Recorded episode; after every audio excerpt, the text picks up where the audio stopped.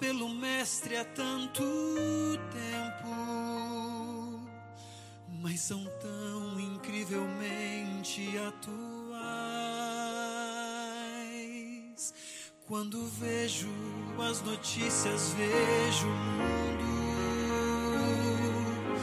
quase a ponto de se desintegrar. Eu me lembro da promessa tão preciosa de que Cristo muito em breve vai voltar.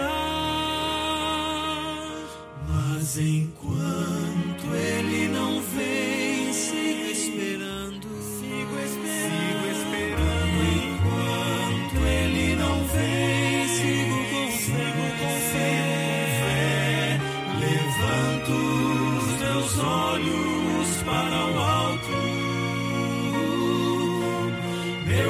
coração me diz, Ele está vindo.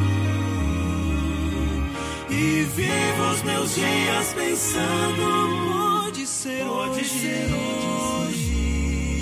Talvez um dia ou dois depois de amanhã. O que importa saber é que ele volta vem pra recolher os que já são seus.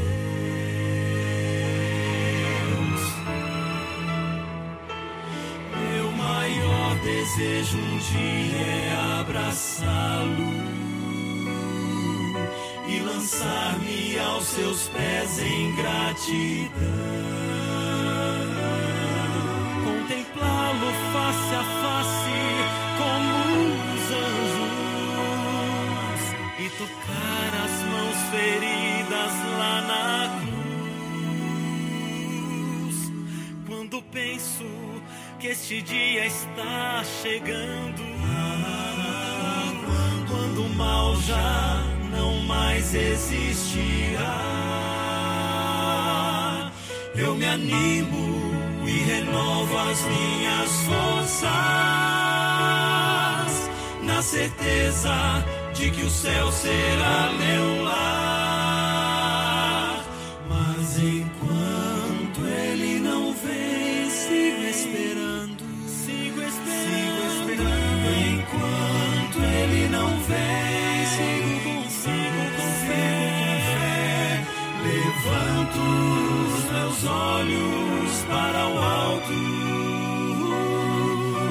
Meu coração me diz, está vindo.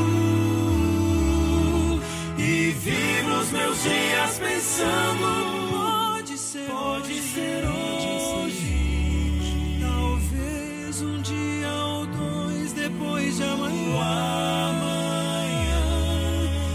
O que importa saber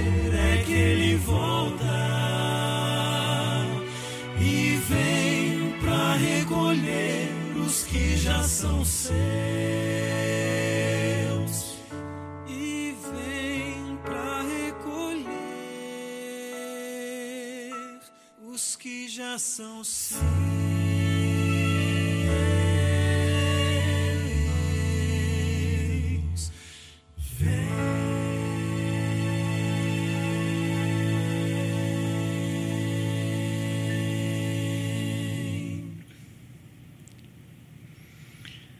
Olá, boa tarde para você.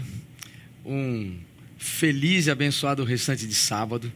Estamos começando esse nosso momento especial de todos os sábados à tarde, aqui diretamente da Igreja do NASP Engenheiro Coelho. Queremos, a gente não gosta de começar pedindo desculpas, mas a gente é, deve uma satisfação a você que desde as 16 horas está esperando aí a conexão. Tivemos até que trocar o link, enfim. O que acontece é que algumas coisas fogem ao nosso controle, principalmente em relação à internet, à, à conectividade com o YouTube e tudo mais, Facebook. Mas graças a Deus, tudo resolvido. Estamos é, ao vivo é, para mais um momento especial. Então, eu acho que você que já está conectado conosco, se você recebeu o primeiro link e recebeu o segundo agora, compartilhe com seus amigos, faça essa corrente do bem aí, envie para muitas pessoas, porque o tema hoje é um tema bastante desafiador, mas um tema muito importante da palavra de Deus. Vamos falar sobre os 144 mil, a identidade desse grupo especial que de maneira tão importante João nos revela no livro do Apocalipse. E o que podemos compreender desse tema, segundo aquilo que nos foi revelado. Muito bem, esse é um tema importante e para isso temos pessoas especiais que sempre nos ajudam na discussão desse tema. E antes de apresentá-los, ou reapresentá-los, porque eles já estão conosco há muito tempo aqui em todos esses nossos momentos em que discutimos temas teológicos, é, eu quero cumprimentar aí pastor Hernani, tudo bem contigo? Tudo bem, boa tarde, pastor Elias.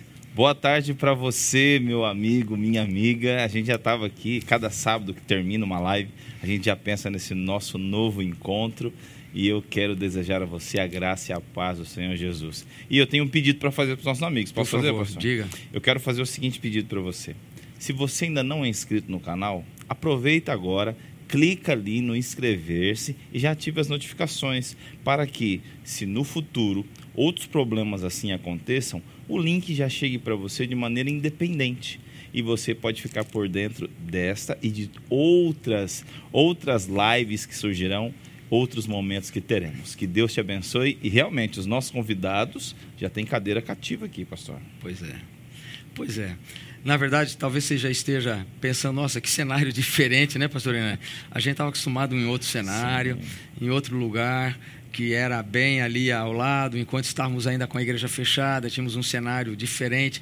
Mas a, os nossos cultos já voltaram ao seu programa regular, presencial, claro que com as, os devidos cuidados. Mas estamos aqui, não é? No púlpito da igreja do NASP, um lugar tão especial para todos nós, né? E surpresas virão. Com certeza, calma, então, tá né? Calma que viram surpresas muito boas, mas pela frente, não é? Muito bem, tema muito importante, né, pastor Hernani? Muito. Um tema que gera muitas dúvidas, né? Existem muitas interpretações a respeito desse tema. Você mesmo já deve ter visto muitas assim. E hoje a nossa proposta é conversarmos sobre esse tema e trazermos a interpretação segundo as informações que o texto bíblico nos oferece. Então apresenta os nossos convidados. Vou ter essa honra por hoje? Por favor. Rapaz. Então deixa eu me apresentar, começando por quem está mais próximo aqui. Pastor Vanderlei Dornelles, especialista em Novo Testamento, intertextualidade, um amigo, professor, um conselheiro. Muito boa tarde, muito obrigado pela sua presença aqui, pastor Vanderlei. Boa tarde, pastor Hernani, pastor Elias. É um prazer nos reunirmos mais uma vez podemos dar sequência a esse nosso ciclo de estudos em Apocalipse e profecias através dessas lives. Uma boa tarde a todos que Deus nos abençoe. Agora, mais perto do pastor Elias, está o nosso, nosso diretor do SALT aqui, Engenheiro Coelho, um professor, um amigo, um conselheiro também. É uma alegria, pastor. Sempre ouvia antes, assim, na minha infância, lá perto do início da adolescência, acompanhava seus vídeos e agora tê-lo aqui pertinho é uma honra. Muito obrigado por, ter, por estar participando com a gente aqui. Obrigado, obrigado, pastor Hernani, pastor Elias, boa tarde também. Boa tarde a todos vocês aí que nos acompanham na internet. Né? É sempre um prazer estar aqui e esperamos que novamente Deus vai nos conduzir, o Espírito Santo vai nos guiar no estudo da Sua palavra uma vez mais e sem dúvida queremos que cada um de nós saia abençoado aqui desta live. Então, pastor Reinaldo, ele é expert em Antigo Testamento e também línguas bíblicas. Tive a oportunidade de ser aluno dele em duas matérias. Pois é, eu só não entendi, pastor Reinaldo, o que o pastor Renan disse na, na infância dele, na, na adolescência. a, a, profecia diz que os jovens e até as crianças profetizariam, então quando eu era criança eu profetizava e ele me acompanhava. Muito bem. Muito bem, esse é o, é o espírito gostoso e, e muito bom que temos aqui. Eu fico muito feliz porque, como pastor aqui do NASP, ter uma faculdade e ter o, os nossos teólogos é, inteiramente à disposição, é, totalmente conectados com os assuntos da igreja, é muito bom, né, pastor Hernani? É muito bom, nos dá uma segurança saber que hoje os pensadores da nossa igreja na área teológica são nossos amigos, amigos próximos, estão aqui para compartilhar um conhecimento que se você ainda não tem, venha fazer o curso de teologia, as pós-graduações oferecidas, que você vai ser muito abençoado também. Muito bem, antes da nossa oração, algum comunicado sobre as nossas redes sociais? Pastor Elias, o comunicado é rápido. Você pode se inscrever no. Você pode se seguir, inscrever, é no YouTube. Você pode nos seguir pelo Facebook, clicando lá e curtindo a página. E também pelo Instagram, você pode seguir o perfil da Igreja do NASP. E eu já vou dizer uma coisa: você só vai ganhar fazendo isso. Porque os conteúdos ali colocados são conteúdos construídos com muita oração, com muito estudo, para abençoar sua vida. Eles são feitos são ali escritos para abençoar sua vida. Eu tenho certeza que você não vai se arrepender. Muito bem. Dito isso, a gente também agradece a, ao Adventistas Brasil, que mais uma vez está aí conosco nessa transmissão e, consequentemente, centenas de milhares de pessoas aí ao redor do Brasil e do mundo estão conectados também nesse momento que estamos oferecendo para você. Pastor eh, Siqueira, vamos começar então esse momento. Eu vou pedir que o senhor ore conosco para esse momento de estudo. Vamos orar então? Bondoso Pai que estás nos céus, mais uma vez aqui estamos para abrir a tua palavra, para estudá-la, Senhor, e sem dúvida, para fazer isto segundo a tua vontade. Necessitamos do seu Santo Espírito, que ele possa estar conosco aqui agora, nos guiando em tudo que nós iremos falar aqui, mas também esteja com aquele que nos acompanha através, Senhor, das mídias sociais, através da internet, que teu Espírito possa estar ao lado dessa pessoa agora também, ajudando-a a compreender cada vez mais o assim diz o Senhor. Amém. Nós pedimos isso, te agradecemos tudo, confiantes no nome de nosso amado Senhor Jesus Cristo. Amém. Amém. Amém. Obrigado, pastor. Bem, nós temos esse assunto registrado na Bíblia em dois capítulos, o capítulo 7 e o capítulo 14. Então nós vamos dividir a nossa conversa aqui, né, pastor Enani, em dois momentos. Vamos conversar um pouquinho sobre alguns aspectos do capítulo 7 e vamos, no nosso segundo momento, conversarmos um pouquinho a respeito do assunto a partir da visão eh, de João no capítulo 14, certo? Certo. Então nós vamos começar. Eh, basicamente, eu peço a sua atenção aí aos primeiros oito versos do capítulo 7. Nós vamos lê-lo para introduzir o tema, então, desta tarde é, Apocalipse 7, versos 1 a 8. A palavra do Senhor diz assim: Depois disso, vi quatro anjos em pé nos quatro cantos da terra, conservando seguros os quatro ventos da terra, para que nenhum vento soprasse sobre a terra, nem sobre o mar, nem sobre árvore alguma. Vi outro anjo que subia do nascente do sol, tendo o selo do Deus vivo, e clamou em grande voz aos quatro anjos, aqueles aos quais fora dado fazer dano à terra e ao mar, dizendo: Não danifiqueis nem a terra, nem o mar, nem as árvores, até selarmos na fronte os servos do nosso Deus. Então ouvi o número dos que foram selados, que era cento e quarenta e quatro mil, de todas as tribos dos filhos de Israel da tribo de Judá foram selados 12 mil, da tribo de Ruben 12 mil, da tribo de Gade 12 mil, da tribo de Asser 12 mil, da tribo de Naphtali, Naphtali 12 mil, da tribo de Manassés 12 mil, da tribo de Simeão 12 mil, da tribo de Levi 12 mil, da tribo de Issacar 12 mil, da tribo de Zebulon 12 mil, da tribo de José 12 mil e da tribo de Benjamim foram selados 12 mil. Muito bem. Esse é o primeiro contexto, então, que nós vamos começar a nossa, a nossa conversa aqui, não é? E é interessante que o capítulo 7, ele apresenta um hiato né, entre é, o capítulo 6 e o capítulo 8, né? Até o capítulo 8, a gente, o capítulo 6, a gente vê a descrição dos selos, e quando chega no sexto selo, nós temos aí um interlúdio, onde é apresentado, então, é, os 144 mil. E retornamos então ao capítulo 8, quando vemos ali a abertura então do sétimo selo. Pastor Vanderlei Dornelles, eu quero começar a pergunta é, contigo e queria exatamente é, que você nos ajudasse a entender o seguinte: é, o contexto dos selos é, que a gente encontra tanto no capítulo 6 como no capítulo 8, eles influenciam a interpretação que temos a respeito dos 144 mil? Como a gente pode analisar isso daí? Pois bem, pastor Elias, essa é uma maneira é, apropriada de começar o estudo, porque, é, como a gente tem ouvido em vários lugares, né, um texto só tem significado dentro de um contexto. Né? Uma frase só tem significado dentro de um texto. E sempre que a gente tira né, uma frase do seu contexto, do texto, nós não vamos conseguir fazer uso apropriado dela. E assim ocorre com a visão dos 144 mil. Então, aqui o capítulo 7, se nós o isolamos né, do relato dos selos, vai ficar bem difícil de entender o, o propósito né, da visão acerca dos 144 mil. Então, eu gostaria de destacar três pontos assim, introdutórios sobre o contexto para que a gente possa começar a pensar sobre os 144 mil. Okay.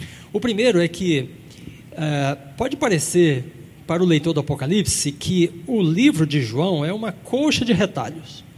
Nós até já tratamos um pouco disto aqui, né? Mas ao contrário disto, é um livro que tem todo um desenho literário. É uma organização né, interna, uma sequência estabelecida entre as visões. E há vários marcadores dessa sequência. Né?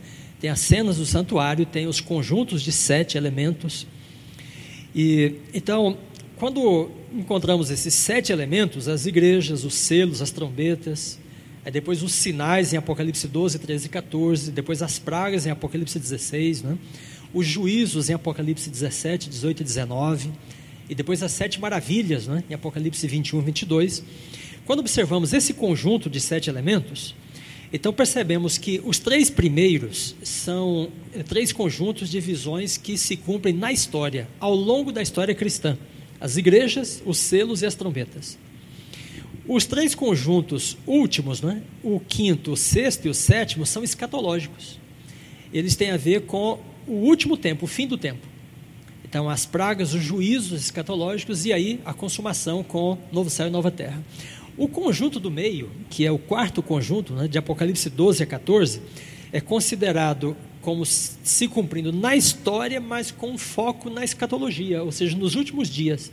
Então é o tronco do Apocalipse, né? Está ali no meio. E ali a gente tem a visão né, do dragão e da mulher, as duas bestas, depois as três mensagens angélicas no capítulo 14. Então é interessante que se a gente tomar as visões dos capítulos 1 a 11, né, e começarmos a pensar que ali a gente tem material do milênio, da novo céu, nova terra, eh, a gente vai criar uma confusão, porque estes três, essas três sessões, igrejas, selos e trombetas, tratam com eventos da história cristã até o momento imediato da segunda vinda. Mas neles não entram na segunda vinda, não falam de ressurreição, milênio, novo céu. Eh, do tempo de João até o momento da segunda vinda, um pouco antes.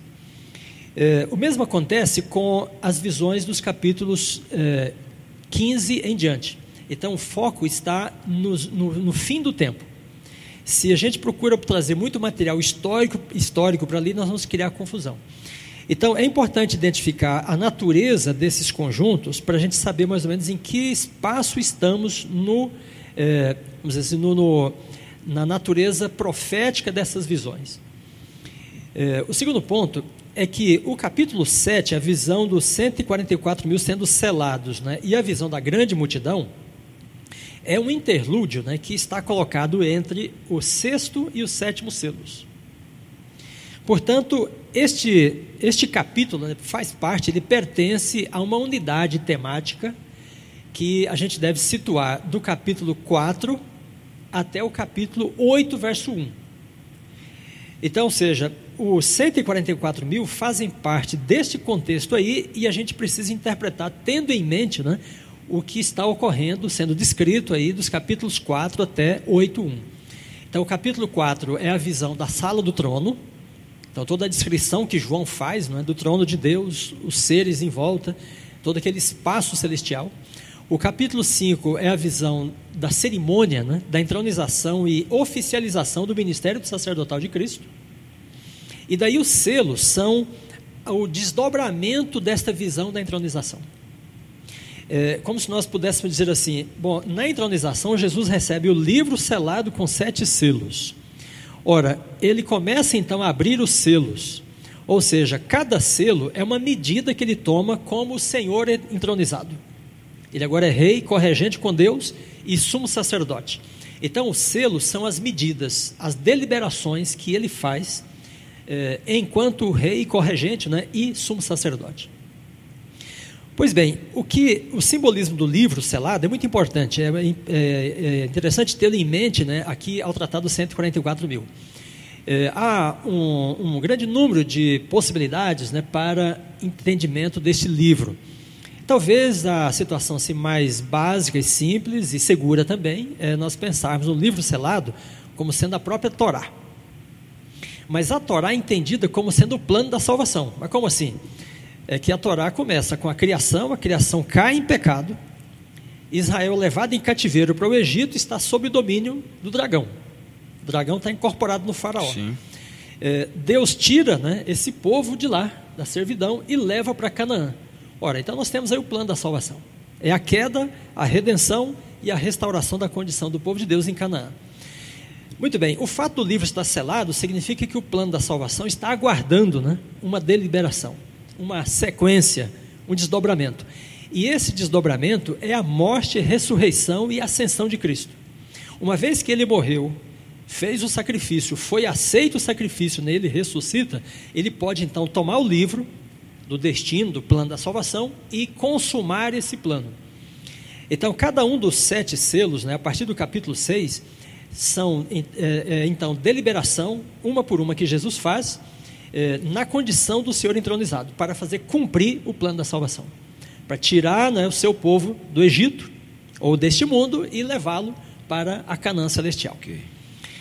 Pois bem, ah, compreendendo os selos né, como sendo as medidas de Jesus para cumprir o plano da salvação, aí nós podemos ver os 144 mil como sendo o momento climático, o auge né, da execução do plano da salvação.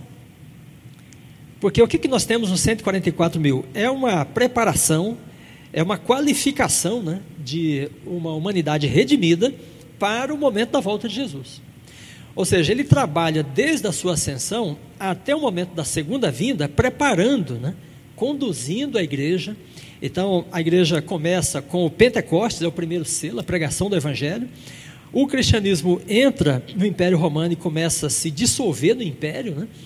Então aí vem as medidas. Jesus permite perseguição, cativeiro, né? Com que finalidade? Resgatar a igreja.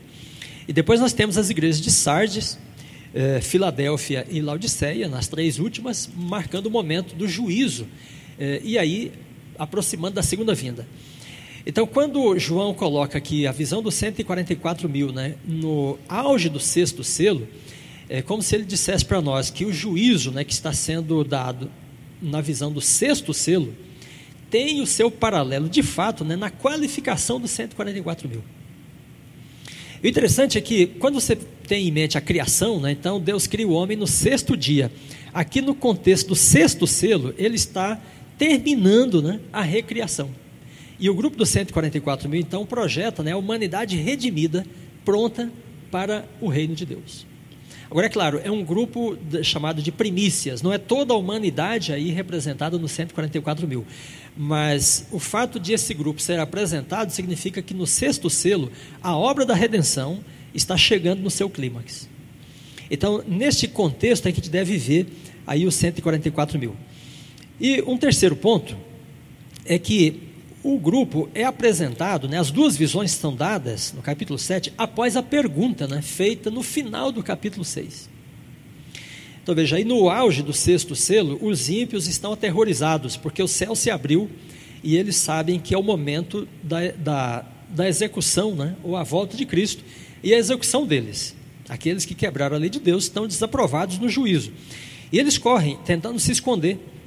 E o terror é tal da sensação de estar diante do trono de Deus, né, da segunda vinda, que os ímpios perguntam, né, chegou o dia da ira deles, de Deus e do Cordeiro. Quem poderá subsistir? Então a pergunta é retórica, pastor Elias, e ela significa mais ou menos assim: é, a presença de Deus é tão aterrorizante para o ímpio né, que ele pensa que ninguém poderá ficar em pé, ninguém estará qualificado, ninguém estará aprovado né, e em condição de permanecer de pé diante de Deus. Então vem a pergunta: quem pode subsistir? Essa pergunta vem dos profetas do Antigo Testamento. Né? Diante da manifestação divina, parece que todos os seres humanos estão desqualificados. A gente pode pensar, por exemplo, Moisés, né? Deus chama ele e diz: Não, senhor, eu não posso. Né? Hum. Então o homem se sente desqualificado completamente diante de Deus. E de fato, essa é a condição humana. Então a pergunta levanta a indagação: será que alguém pode subsistir diante da ira de Deus, o dia da ira, né? Então Deus abre a visão do 144 para dizer: olha, tem um grupo que está qualificado a permanecer. Eu preparei esse grupo para ficar em pé. Então aí entra a visão dos 144 mil. Então este grupo é apresentado nesse momento, no momento da segunda vinda. E é a partir daí que a gente tem de entender quem são eles e o que eles fazem. Interessante, hein, pastor Hernani? Exatamente como que esse contexto é, histórico da igreja, né? É, e, a, e a visão que nós temos hoje é, dessa visão historicista, ela realmente nos prepara, né? Dentro desse, dessa visão dos selos, é, dessas manifestações de Deus, preparando a, a sua igreja e o seu povo para a volta de Jesus. E no momento em que esse ato, diríamos, esse ato é, maior, é, a volta de Jesus se manifesta, há um grupo preparado para esse momento. É um grupo que veio sendo trabalhado ao longo do tempo, ao longo dos séculos, e chega no momento ele se encontra qualificado então para estar em pé diante diante do Cordeiro. É, a gente fala o grupo está sendo qualificado, a gente pensa então na igreja, né? Exato. E essa igreja com a qual Jesus trabalha vai produzir esse resultado lá na frente. Perfeito, pastor Inani. Posso dar só um recadinho? Eu tenho visto muitos amigos aqui se manifestando nas redes sociais e eu tenho uma sugestão para você. Eu sei que você já ouviu muito sobre isso, mas minha sugestão, como pastor, como amigo, ouça primeiro, guarde os dados e depois você compara. Porque se você for comparar agora, você não vai conseguir prestar atenção no que está sendo dito e vai perder as pérolas que vão fazer com que esse conteúdo faça parte, aí, seja agregado ao conteúdo que você já tem na sua mente. Então é só uma sugestão. Ouça com atenção. Guarde, você vai poder rever a live ao final dela.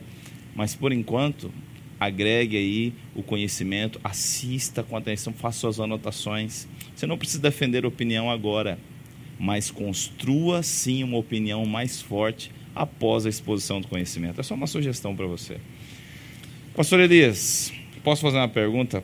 Por favor. Para o meu professor, pastor, Reinaldo Siqueira? Claro que sim. Pastor Reinaldo, a pergunta é uma pergunta composta, mas é uma pergunta direta, tá bem? A pergunta é o seguinte: no verso 3, do capítulo 7 diz que o anjo não deveria danificar nem a terra, nem o mar, nem as árvores, até que fossem selados. Estes selados têm alguma relação com Daniel 12:1 a respeito daqueles que estão escritos no livro?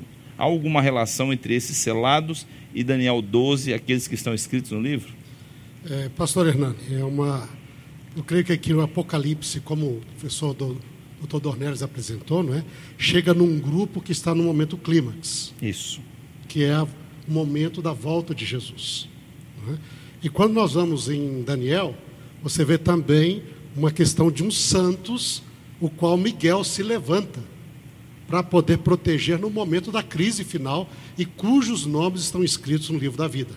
Então existe um remanescente fiel a Deus. A pergunta aqui é: tem alguém aqui que pode é, receber esse Deus de glória que está vindo, pois existe um remanescente. Diz: levantou-se Miguel neste contexto, não é?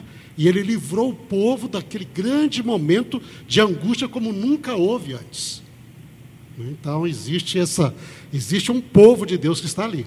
Agora a imagem, além de usar esta referência, porque os dois textos são paralelos. Quer dizer, você tem aqui, tem um conflito que vai descrevendo em Daniel 11 entre os poderes humanos e espiritualmente satânicos também, não é? rei do norte, rei do sul. É? E no finalzinho do 11 eles se levantam para atacar o povo de Deus. E neste momento terrível, diz: Se levanta Miguel, o príncipe do teu povo, Haverá angústia como nunca houve, os momentos são terríveis, mas neste tempo será libertado o seu povo. Vem toda essa imagem de novo da libertação lá do Egito, do Êxodo. É? Deus vai libertar um remanescente. Será quem são esses serão libertados? Aqueles cujos nomes estão escritos na, no, no livro da vida. Então, aqui fala dos selados, que são protegidos, lá fala dos santos, que tem o um nome escrito no livro da vida, neste momento final da história humana. Né? Mas a, a, a, o texto aqui de Apocalipse, além de ser paralelo na profecia bíblica ao texto de Daniel, ele também lembra uma outra imagem do Antigo Testamento, que é Ezequiel. Olha só. Então, ali, em Ezequiel 9, Deus deu uma visão para Ezequiel é? sobre a destruição do templo, a destruição lá para os babilônicos, não é? E diz que, no entanto, Deus, lá no capítulo 9, diz: Você não vão, Ele vai segurar a destruição até que forem marcados na fronte aqueles que não tinham se corrompido com a idolatria e com a apostasia de Israel. Não é? Então, essa imagem aqui é muito forte, Apocalipse, com essa imagem de Ezequiel. Então, saiam entre os anjos que estavam, que Deus está sentado num trono, lembra aquele trono de glória que Ezequiel vê, não é? com as rodas de fogo, e tem cercado de querubins, mas diz entre as rodas sai um escrivão, que tem lá um tinteiro, e ele vai e ele marca em Jerusalém os fiéis de Deus, não é? para que eles não morressem na destruição, na punição dos ímpios, ali na destruição de Jerusalém. Então a imagem é muito parecida aqui. Só que existe uma pequena diferença que é bem curiosa. Hein? Lá em Ezequiel diz assim: o texto, quando você lê no hebraico, diz assim: vai e escreva, no nossa Bíblia diz um sinal. Ok. Hein? No hebraico diz: vai e escreva um tav. Tav. Tav é a última letra do alfabeto hebraico. No hebraico que nós estudamos hoje, é chamado o, o, o hebraico quadrático. Ela parece assim um, é uma, uma letrinha como se fosse uma capa com alguma com um precipício ali, mas é uma letrinha assim, não é? Mas provavelmente está se referindo aqui é a forma do, da letra Tav no alfabeto chamado paleo-hebraico, que os judeus usavam antes do exílio babilônico. Porque no, no alfabeto mais antigo que eles usavam, o, o Tav, a última letra, é um X. Então você vai lá e marca um X. Cabeça de cada um. Okay? E aquele que tinha um X estava protegido. Por isso você diz, vai lá e faz um TAV. okay? Aí um X. Okay? Mas o curioso aqui é que se de um lado tem bastante imagens que nós vemos em paralelo, aqui em Apocalipse não está escrito um X na cabeça dos 144 mil. Quando nós vamos ao capítulo 14, nós vamos estudar, está escrito o nome do Cordeiro e o nome de Deus. Então, em vez de um X, que simplesmente, você não vai ter simplesmente uma marca para te proteger, você vai ter o nome.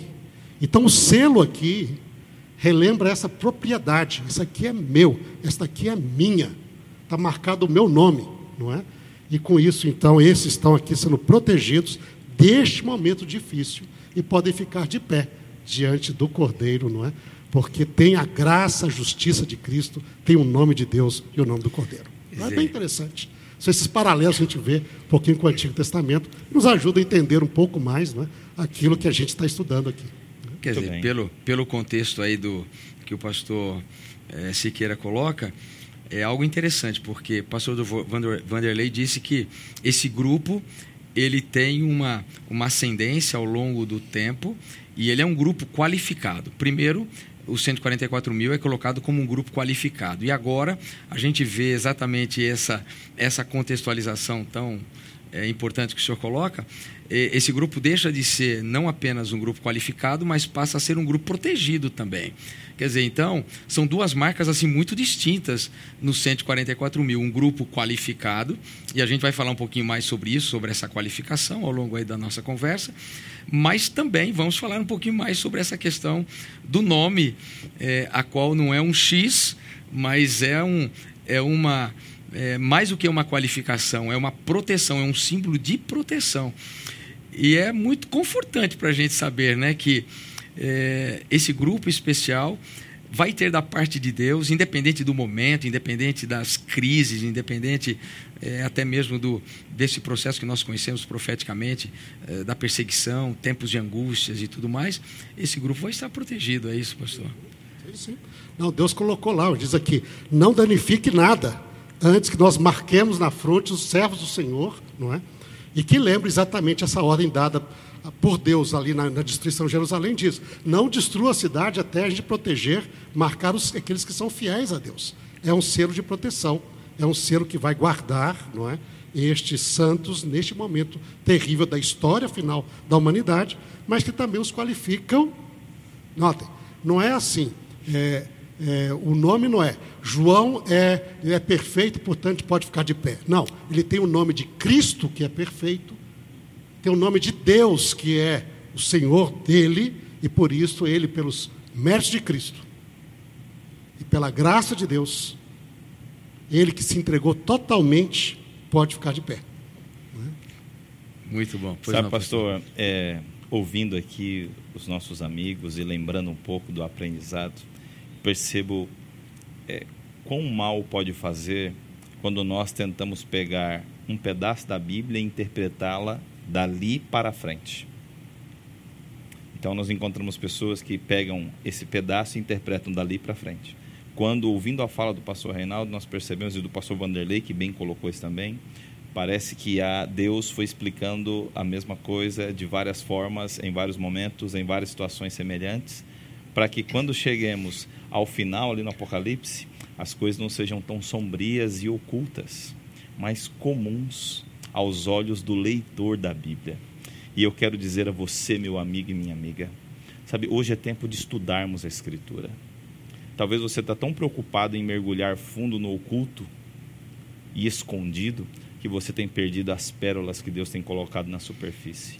Não se preocupe tanto em mergulhar tão fundo, sem antes preparar-se com o que Deus tem apresentado tão claramente na sua palavra. Leia a Bíblia, deixando que ela te dê as informações e você vai ser muito mais feliz. Obrigado, pastor Hernani. Olha, é, a gente tem então aí duas, duas estruturas bem colocadas, né? Qualificado e protegido, mas é, o capítulo 7 aqui também, ele nos apresenta um, um aspecto é, quantitativo. E eu, e eu quero é, trabalhar um pouquinho aqui com o pastor Dornelles nesse processo aqui de 144 mil, porque esse é um, é um número que traz assim muito é, muita complexidade na mente das pessoas, né? Muitos acham que esse número é literal, outros acham que esse número é simbólico, é, e a gente olha aqui, é, são 12, né? 12 de cada tribo, enfim. É, Pastor Vanderlei Dornelles, eu quero te perguntar uma coisa esse número ele é literal, simbólico. O que realmente representa esse 144 mil, 12 de cada tribo?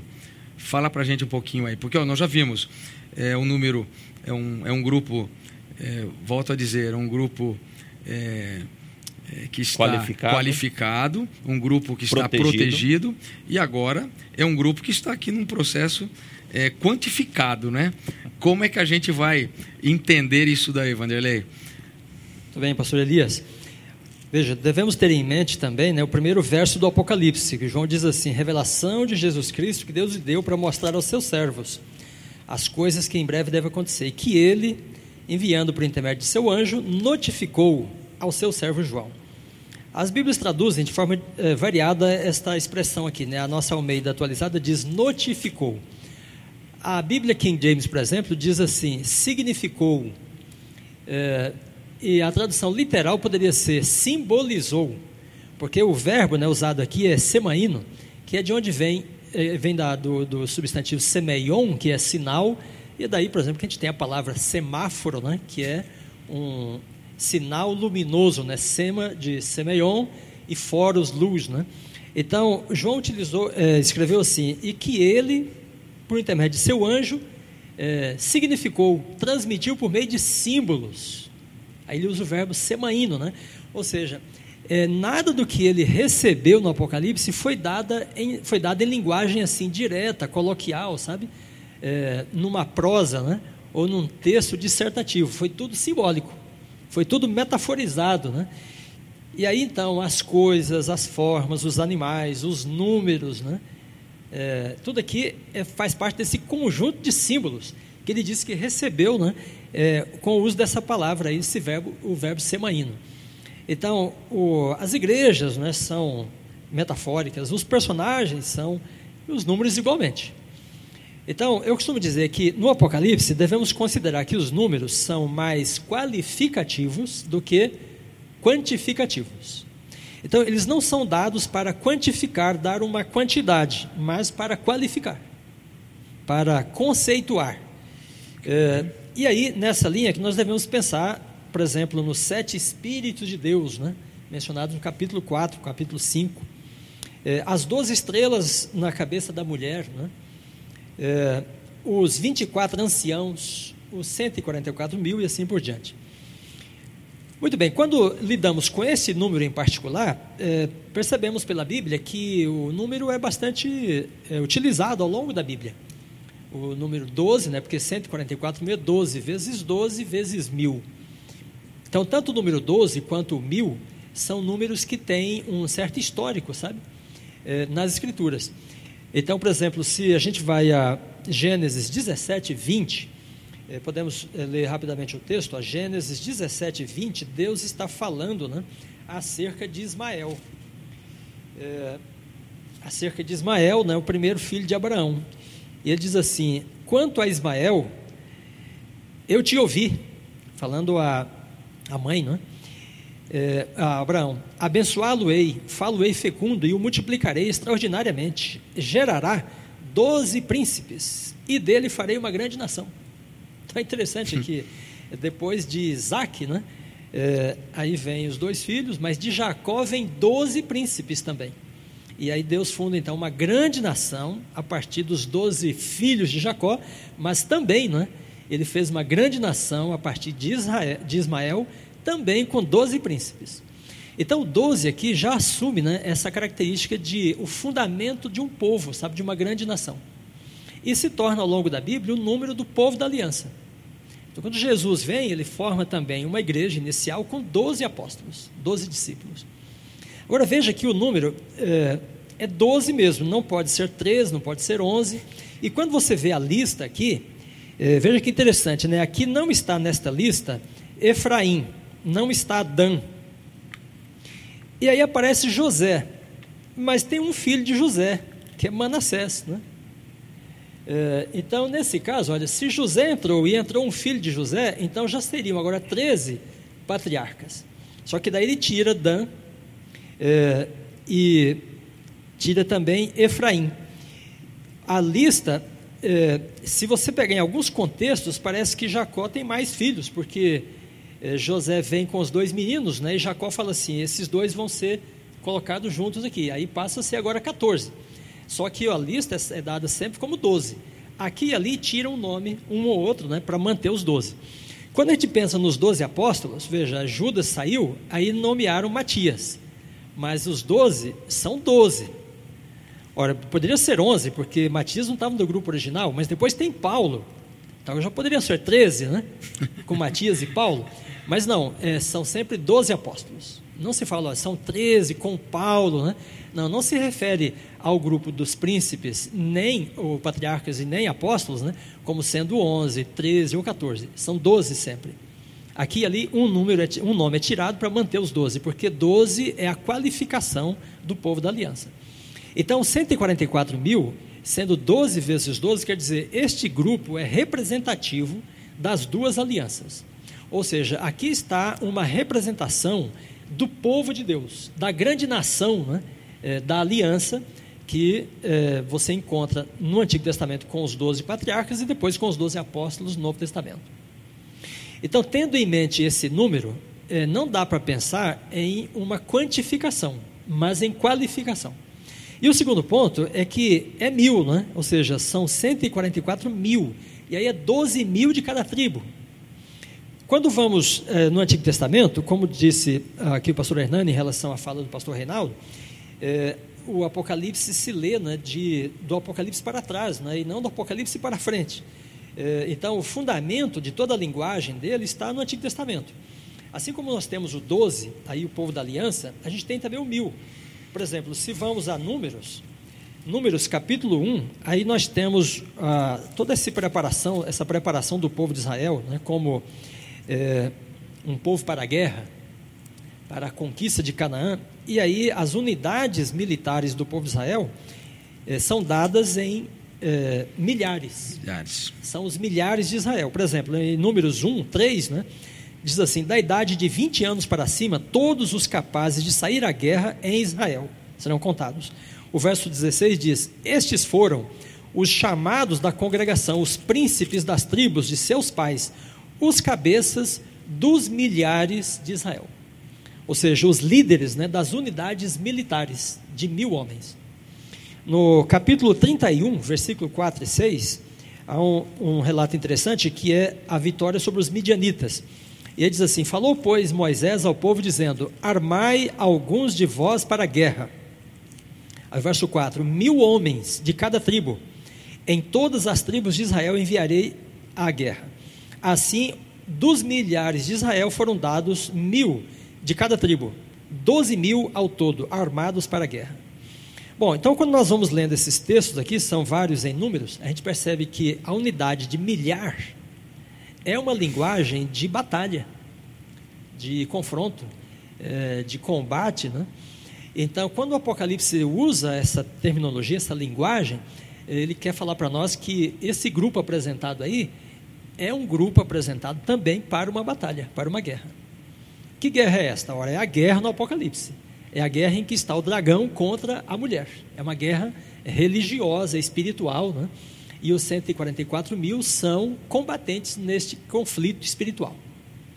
Então, 144 mil é, portanto, uma referência ao povo da aliança, que mantém aliança com Deus, e esse povo é dado aqui num contexto de conflito, em que eles batalham as batalhas do Senhor.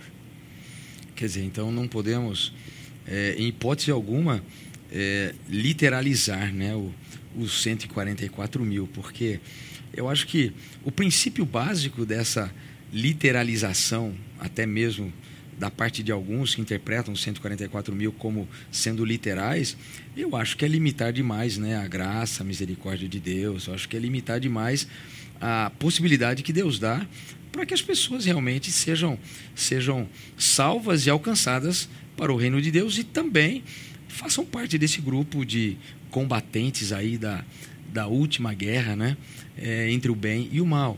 E outra coisa também, eu imagino que quando você coloca 144 mil como um, um grupo literal, você, você está exatamente trazendo para a realidade daqueles que serão salvos um processo que a gente poderia entrar num outro campo aqui, ou seja, são apenas esses que Deus predestinou, ou seja, é, esses já estão marcados. E você traz vários conceitos aí que vão exatamente contra a nossa a compreensão da Bíblia de que a graça e a misericórdia de Deus e a salvação está ao alcance de todas as pessoas.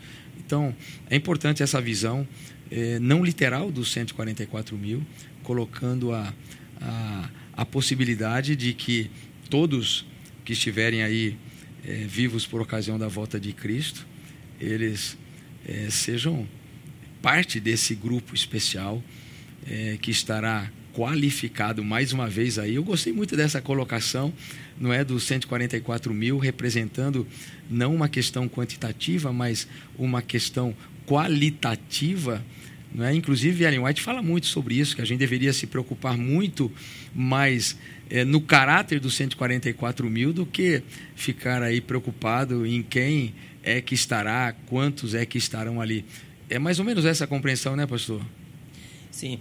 É importante a gente pensar que é, qualquer, é, qualquer quantidade né, seria uma restrição da graça. Exatamente. Então Deus não predestinou um, um número para ser salvo, nem para estar qualificado.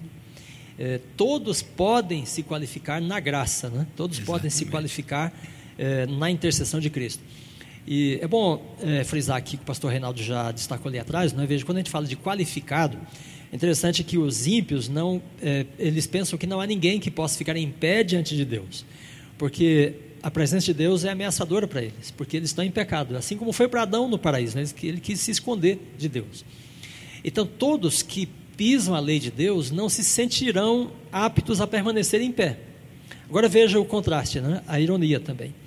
Aqueles que permanecem em pé não é porque eles guardaram a lei de Deus, mas porque eles estão debaixo da graça. Porque depois o texto segue lá na frente, João conversa com o ancião, né? E ele diz assim: Quem são esses? De onde vieram? Né? O ancião diz: Vieram da grande tribulação. Lavaram as vestes e as branquearam no sangue do cordeiro, por isso estão aí. Então, essa é a razão, né? É de passar por essa experiência da graça, né? É isso que qualifica de fato. Então as pessoas, nós seres humanos todos somos pecadores, mas uns se abrem para a graça e outros não sentem necessidade dela. Maravilhoso. E né, uma coisa que eu acho importante colocar aos nossos amigos que estão assistindo aqui conosco, que não pense você ser essa uma interpretação adventista, essa é uma interpretação bíblica.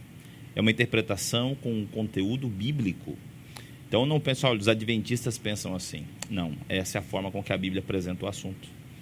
E é por isso que você tem as nossas redes sociais para entrar em contato, para tirar suas dúvidas, para conversar com a gente.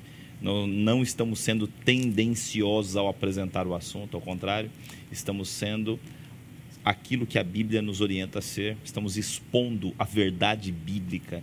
Não permita que o inimigo arrebate você desse momento, fique com a gente até o final para que você possa ter sua mente libertada sobre as dúvidas ou interpretações errôneas sobre esse assunto, tá bem? Fica com a gente até o final e permita-se que Deus abençoe você e a sua mente e o seu conhecimento, sua família.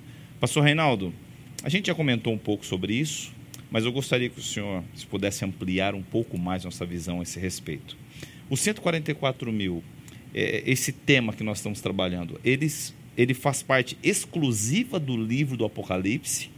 Ou existem paralelos a respeito deste grupo em outros momentos da história de Israel? Bom, uh, pastor Hernani, eu creio que se a gente vai lendo o texto, capítulo 7, gente, talvez uma, uma das outras possibilidades de uma outra perspectiva de interpretação interessante, como o professor Vanderlei bem colocou aqui, né, o livro de Apocalipse se lê para trás e não para frente. Mas você imagina, lá no primeiro século, quando João deu essa revelação, nós tínhamos uma igreja composta de muitos judeus que aceitaram a Cristo e de gentios que vieram a conhecer a graça de Deus através da pregação da igreja. A Bíblia que eles tinham completa, total, que usavam bastante, era o Antigo Testamento. Certo? E depois foram acrescentados evangelhos, outras cartas de Paulo. É? Mas a, aquilo que nós temos hoje, lembra, nós não tínhamos, porque o livro de Apocalipse nem sequer existia também, estava sendo escrito. Na hora que João escreveu isso, ninguém tinha Apocalipse. Okay? Tinha Então, Paulo fala: olha, as Escrituras, todas as Escrituras que são uma referência ao Antigo Testamento, principalmente. Então, você tenta também olhar as coisas a partir da perspectiva de alguém que estaria ali com este contexto para entender. Quando eu leio aqui o relato é de tal tribo 12 mil, tal tribo 12 mil, tal tribo 12 mil, isso aqui, para um leitor do Antigo Testamento, ou um leitor com a mentalidade do primeiro século, de um judeu cristão, ou de um gentio que aprendeu o evangelho ali, isso nos remete ao livro de Números. Isso aqui é batata, como digamos assim. Você está como lá as listas do que Moisés fez logo após, antes de Israel começar a marcha não é? Moisés organizou o povo. Ali, citando cada tribo. Ó, da tribo tal, 12 mil. Ruben, não é? Judá, eh, Naftali, Simeão. O, te, o leitor bíblico automaticamente se refere a números quando Moisés fez o censo dos filhos de Israel. Né? Logo depois aí da revelação no Sinai. E você tem aquela montagem. E, quando você lê Apocalipse, isso vai direto. Que lembra que mais adiante, no final do livro de Apocalipse, fala da cidade da Nova Jerusalém com 12 portas, cada uma com o nome das 12 tribos de Israel. E, e a cidade é quadrada, então são três de um lado, três do lado, três do lado, três do outro. Então você tem essa mesma imagem do povo de Israel, que se organizava com três tribos de um lado, três tribos do outro, três tribos do outro, em volta do santuário. Só que aqui nesse contexto, cada tribo, que era, eram 12, né? Tinha uma tribo. cada uma se multiplicou em outras doze. Então, cada filho de Israel, em vez, virou como a plenitude do povo de Israel, doze de novo. Quer dizer, cada uma das doze tribos geram mais doze. Então são 144, né? Então, 12 vira 12. E como o professor Vanderlei apresentou, o, o mil, essa expressão, na, na, no, nas expressões numéricas em hebraico, o mil é a maior unidade. Depois nós temos múltiplos de mil. Mas nós não temos assim, mesmo os que chamamos ribô, que em hebraico, é milhares de milhares. Vezes nós traduzimos por milhões. Porque se multiplica milhares de milhares, vira milhões, milhões. ou um número incontável. Mas a, a numera, numeração no hebraico vai até o Elef, que é o mil. Por isso, por exemplo, quando o povo de Israel saiu, e sai o exército do Senhor, que é essa imagem que o professor eh, Vanderlei apresentou bem. Né? Saiu o exército, o Senhor é o Senhor dos exércitos. Saiu o exército do Senhor. E quando ele caminhava lá, Deus levantava a sua coluna de nuvem ou de fogo, né? E diz: Levanta-te, Senhor, e sejam dispersos os teus inimigos. Esse contexto de Deus ir na frente e vencendo qualquer batalha. Depois, quando Deus parava, aí Moisés dizia com o povo de Israel: Volta, ó Senhor, para as milhares do teu povo de Israel. então, essa referência de milhares é sempre uma referência dessa totalidade. Okay? Agora, então, isso é bem interessante, eu creio que vai nessa direção desta. Aqui está o exército do Senhor, que permanece vitorioso nessa batalha final. É? é? uma batalha terrível, é? é um tempo de angústia como nunca houve. Os ímpios estão com medo do seu extermínio, não é? mas existe um grupo que é vitorioso pelo sangue do Cordeiro. Não pelos seus próprios méritos, mas pela sua entregaram seu sangue a Deus e viveram pelos méritos de Cristo, pela graça de Deus e o poder do Espírito Santo. Agora, fora essa imagem, existe uma outra, talvez, que pode ser uma surpresa é, para alguns, né? porque quando nós falamos de Israel, a maior parte dos nossos irmãos e os nossos amigos que nos seguem aqui sempre pensam num grupo restrito ao povo de Israel. E por isso, vai por esta interpretação, pastor Elias, mais restrita. Alguns dizem, não, aqui só são judeus, porque são da tribo, não é? Ou só um número pequenininho, sempre restrito. Mas quando você vai na Bíblia, e aí eu gostaria de convidar você a, a ler, se você, é, o livro de Deuteronômio, capítulo 29. Em Deuteronômio 29, existe uma expressão, pastor Elias, que chama-se todo Israel. Deus, antes de entrar na terra prometida, Deus renova a aliança com todo Israel. Está lá no texto. Chama todo Israel. E aí descreve quem é esse todo Israel. Okay? E ele diz assim: olha, são os anciãos, os príncipes, os líderes, tá? os homens, mas são também as mulheres, as crianças. Interessante, então, homens, mulheres e crianças. Ah, então são os israelitas. Não, todos os servos que estão de vocês também, e o estrangeiro que está no meio de vocês. Desde o tirador de água, do mais simples, aquele que racha a sua lenha, que é estrangeiro, que não é israelita, chama, é todo Israel. Com que objetivo? Para que entre na aliança e no juramento do Senhor. Mas ele diz: bom, é bem inclusivo aqui. Sim, mas é muito mais exclusivo ainda. Porque ele diz assim nesse texto: Mas não é somente com vocês que estão aqui que eu faço essa aliança faço também com aqueles que não estão. Ele diz, mas quem que é esse que não está? Aí vai dizer: quando os teus filhos da geração vindoura se levantarem, então descendentes do povo de Israel, que se levantarem, e também o estrangeiro que vier de terras longínquas, porque ouvirão do nome do Senhor, eles virão aqui e perguntarão: o que, que aconteceu? E aí você tem esse todo Israel. Todo Israel, em Deuteronômio capítulo 9, são os israelitas que estavam ali, e todos os estrangeiros que estavam com ele, mas também com todo ser humano que na história da humanidade, sendo descendente de Israel ou não, viesse buscar o Senhor Deus de Israel.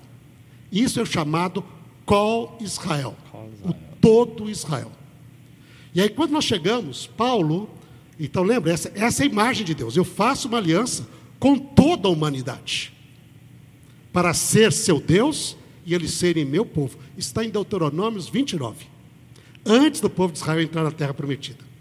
E essa experiência de qual Israel sempre fica, se nós formos estudar o Antigo Testamento, na expectativa, porque diz, é?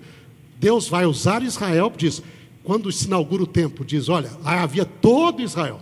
E o todo Israel ali representava os israelitas e as nações vizinhas, desde o Eufrates até o Egito. Moabitas, Amonitas, Filisteus, Edomitas, né? todo mundo ali. Estava ali para inaugurar o templo, chamado de todo Israel. E também diz, quando ele ora, diz: E o estrangeiro que vier de terras distantes e orar aqui, que ele possa, Senhor, tu possas responder a oração dele, a fim de que todos os povos da terra te temam, como te teme o teu povo de Israel. Então, essa noção é bem marcante na Bíblia. E é isto que Paulo fala de um mistério. Quando nós chegamos em Romanos 11, Paulo chega a falar de um mistério de Deus no final da história humana, quando ele diz: Deus vai atrair uma plenitude de gentios e um remanescente poderoso dos filhos de Israel. E diz: E então todo Israel será salvo. Então, quando nós temos aqui, nesse 144 mil, nós temos essa imagem simbólica, como o professor Vanderlei falou, de um remanescente de Deus que é apresentado como todo Israel. Mas é um todo Israel que é levado, multiplicado, realizou o seu compromisso.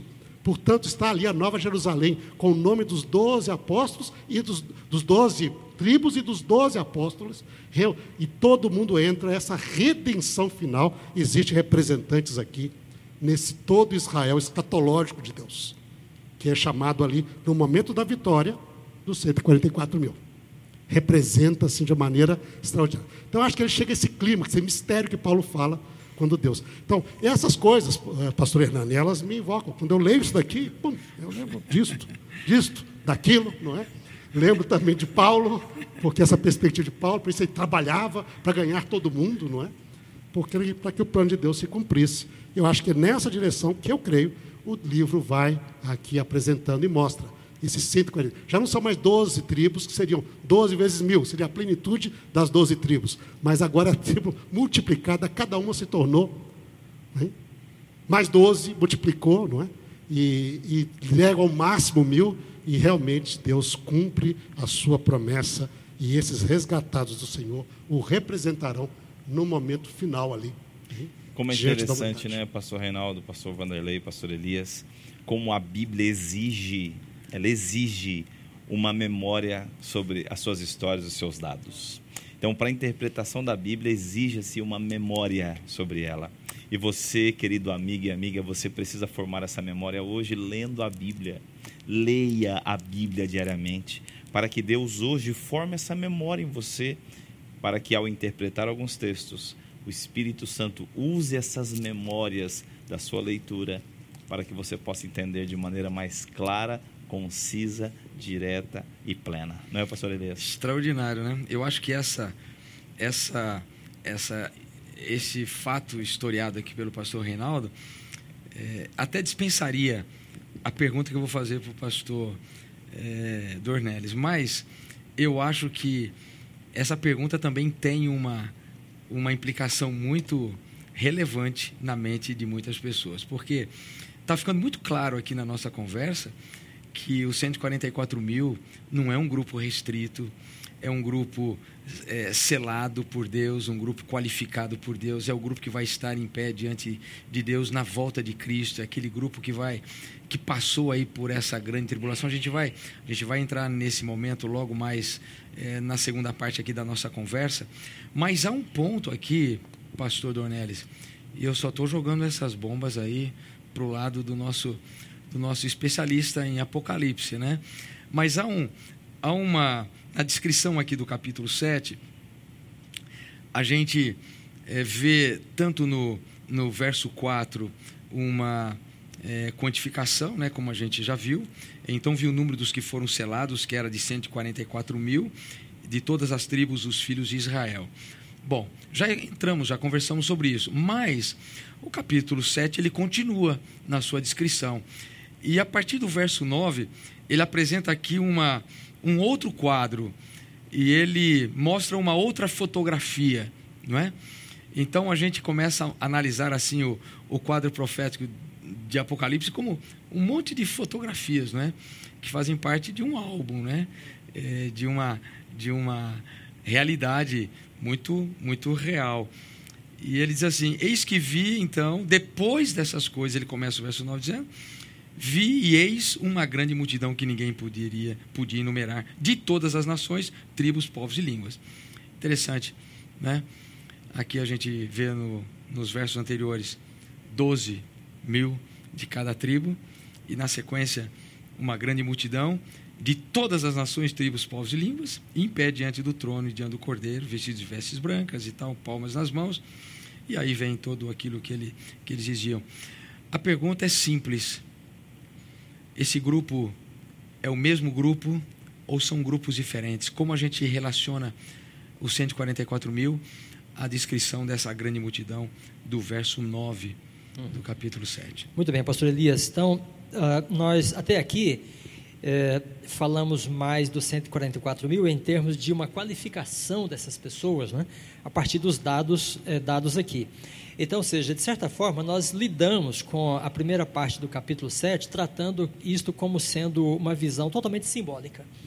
Então, os 12, é, o número 12 é simbólico, mil é simbólico, né? É, o pastor Reinaldo falou do selo, que também é simbólico, porque não é um X, é o nome, não é o caráter.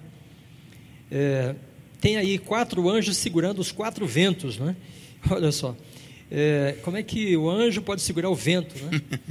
É, houve aí uma presidente que queria se sacar o vento, né? Mas aquilo virou é, uma brincadeira depois. É, mas não tem como segurar o vento aqui, ou seja, isso é uma linguagem simbólica, né? metafórica. Então, quando entramos no versículo 9 em diante, parece que a visão não é assim tão metafórica quanto a anterior, sabe? Então, são duas visões no capítulo 7, e a primeira esta representação que já começa com essa linguagem simbólica dos ventos que são retidos, né? E depois a segunda, João diz assim: Eu olhei e vi uma grande multidão de todas as nações em pé. Então agora ele mudou a, a linguagem. Agora está falando de pessoas e não numera essas pessoas, é uma multidão que ninguém pode numerar.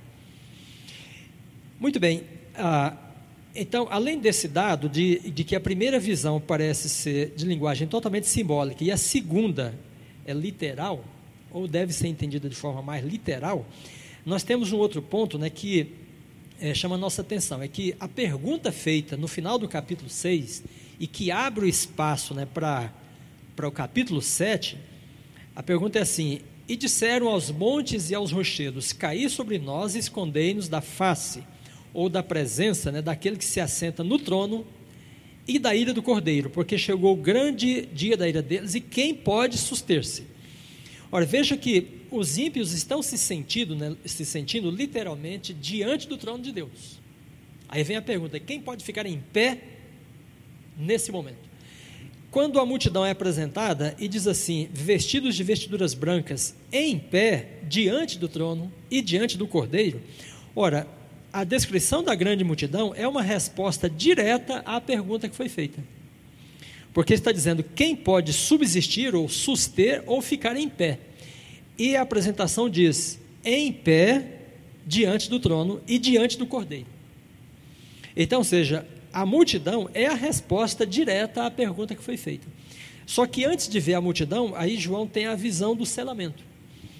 Agora veja o detalhe, né? Ele diz que houve o número dos selados, né? É, que está aí no capítulo 7, versículo 4, né? Ouviu o número, e ele então ele dá 12 mil de cada tribo.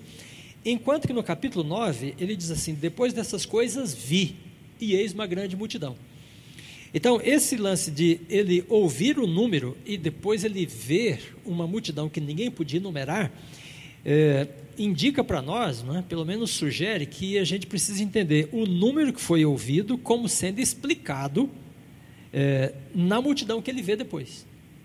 Isso acontece também no capítulo 5, quando é, ele diz que é, o, um ancião fala para ele assim: Não tema, João, porque o, o leão de Judá venceu para abrir o livro. Né? Ele estava chorando porque o livro estava selado o livro do plano da salvação. Aí de repente ele diz assim: Então eh, vi um cordeiro em pé é, no meio do trono. Então, quando ele ouve a identificação do personagem, ele diz que ouviu acerca do leão. Mas quando ele vê, ele não vê um leão, ele vê um cordeiro. Então, essa informação que ele ouve e depois a informação que ele vê é, tem de ser conjugada e as duas coisas, então aqui são nesse caso uma coisa só. O leão é o mesmo cordeiro. E isso sugere para nós que os 144 mil são então a mesma multidão. E aí veja, podemos cruzar é, os, as duas passagens mais ou menos assim. Ó. É, nós temos é, na primeira visão né, os quatro ventos ameaçando destruir. Aí depois na segunda visão temos a grande tribulação a benção à grande tribulação, versículo 14, né? versículo 15. É, aí temos os quatro cantos da terra, na primeira visão, que é do 7, 1 a 8. Né? Na segunda, do 9 ao 17, aí nós temos então de todas as nações. Ora, dos quatro cantos da terra é uma maneira simbólica de falar de todas as nações. Veja, o pastor Reinaldo acabou de dizer aqui, né? A aliança é feita com todo Israel, as doze tribos, os servos e também aqueles que vierem de outras nações né, adorar o Deus de Israel. Então, os quatro cantos da terra, aí tem a sua contrapartida nas nações de todo mundo, porque de todas as nações vêm os que creem e aceitam o Deus de Israel. Né? Na primeira visão temos o número 144 mil, na segunda temos a grande multidão. Então, veja, estou dando o termo simbólico na primeira visão e o termo literal interpretado na segunda. Né? As tribos de Israel, na primeira visão, seria uma referência de toda a terra, né? porque João diz, é uma grande multidão de todas as nações. É, e o, os 144 mil tem o selo de Deus. É, ao passo depois que João diz que a grande multidão é definida como aqueles que vieram da grande tribulação, porque lavaram as vestes e as branquearam no sangue do Cordeiro. Ora, a marca do sangue aqui é uma marca de propriedade, sabe? remete ao conceito, como o pastor Reinaldo estava eh, indicando, que o selo identifica uma propriedade. É, lembremos que lá no, no, na Páscoa, né, no Êxodo, as casas dos israelitas são marcadas com sangue. Né? E quando o anjo da décima praga passa, ele vê a marca e sabe, olha, este pertence a Iavé. Está lá a marca. Né? Então, a, a marca aqui na grande multidão é dada como sendo lavou-se no sangue do cordeiro é, a marca no 144 mil é dado como sendo o selo, né? o X. Né? é, então, essa marca é interpretada depois como sendo, olha, ele foi lavado no sangue, ele pertence.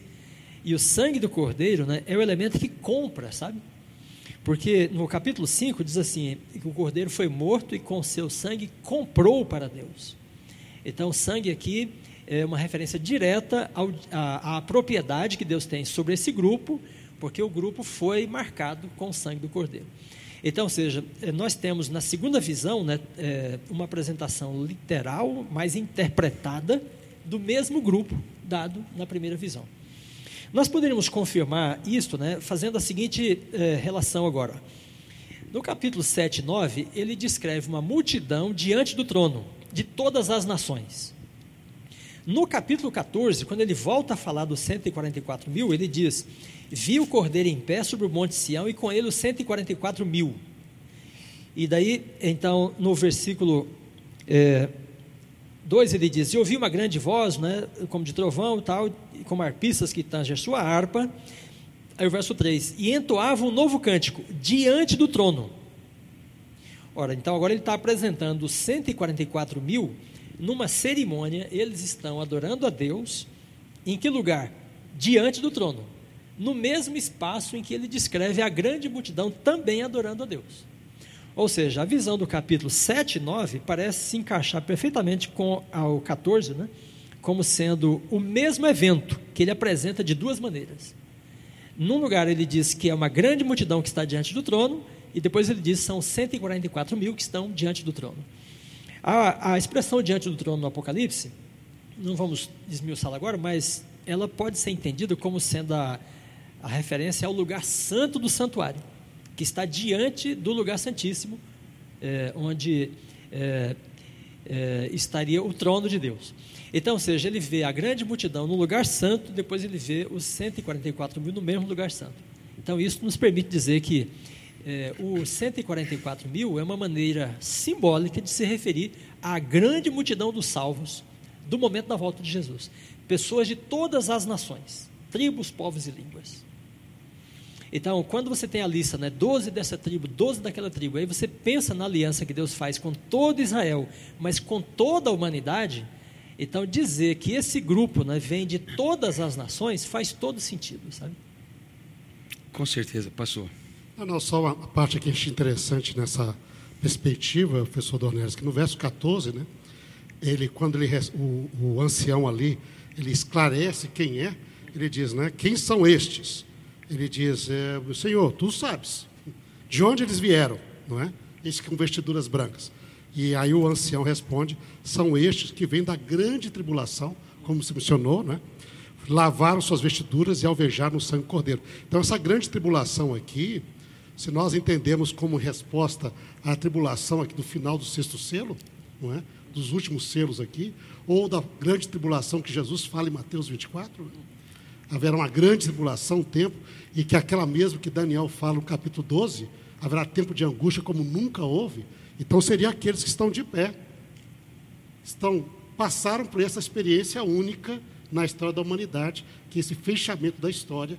Então, a grande multidão foi aqueles que passaram na grande tribulação. Então, é a resposta aqui do, do ancião. E eu vou dizer, pastor, que essa, nessa direção, né? essa resposta, essa colocação que o pastor Vanderlei coloca agora, é como sendo uma resposta a essa grande indagação aqui do final do sexto selo, para mim esclarece muita coisa. E eu acho que é uma chavezinha que poucos talvez tenham se apercebido disso, e principalmente essa analogia que o pastor Vanderlei coloca em relação a, a essa questão do, do estar diante do trono de, do capítulo 14, também com relação ao, ao capítulo 7, isso não deixa nenhuma margem de dúvida é, para nós realmente acreditarmos que esse é um grupo único é o grupo que veio realmente dessa tribulação, é o grupo que passou pela grande tribulação, é o grupo que estará vivo por ocasião da volta de Cristo, é o grupo que estará preparado, qualificado para ver Jesus voltar, é o grupo que não experimentará talvez esse momento difícil da morte. É um grupo especial mesmo, é um grupo que lavou as suas vestes no sangue do Cordeiro, né? E eu acrescentaria ainda, pastor Elias, que hum. no capítulo 15, João tem outra visão de um grupo diante do trono. Olha, 15, verso 2, né?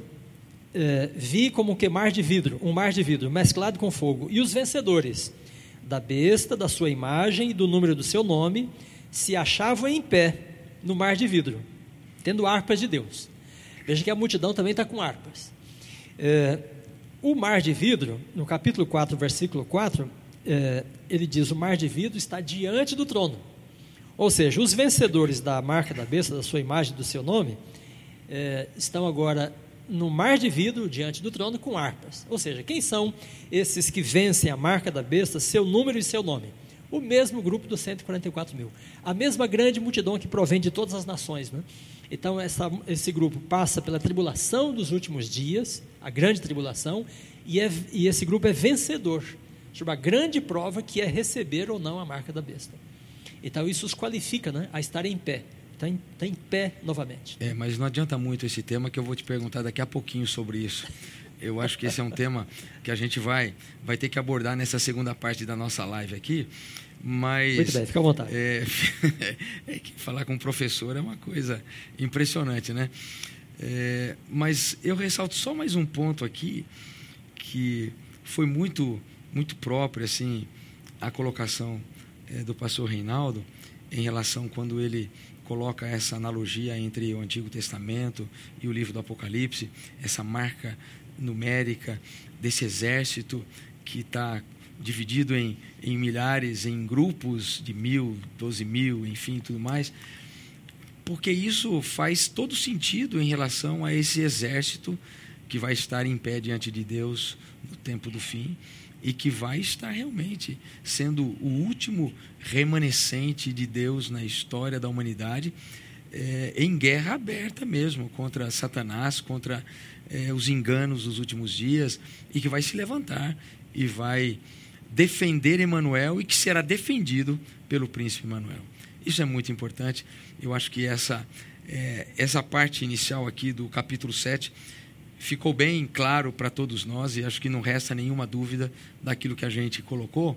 E eu vou pedir ao pastor Hernani, então, para fazer a leitura do capítulo 14 é, de, do livro do Apocalipse, para a gente, do verso 1 até o verso 5, não é?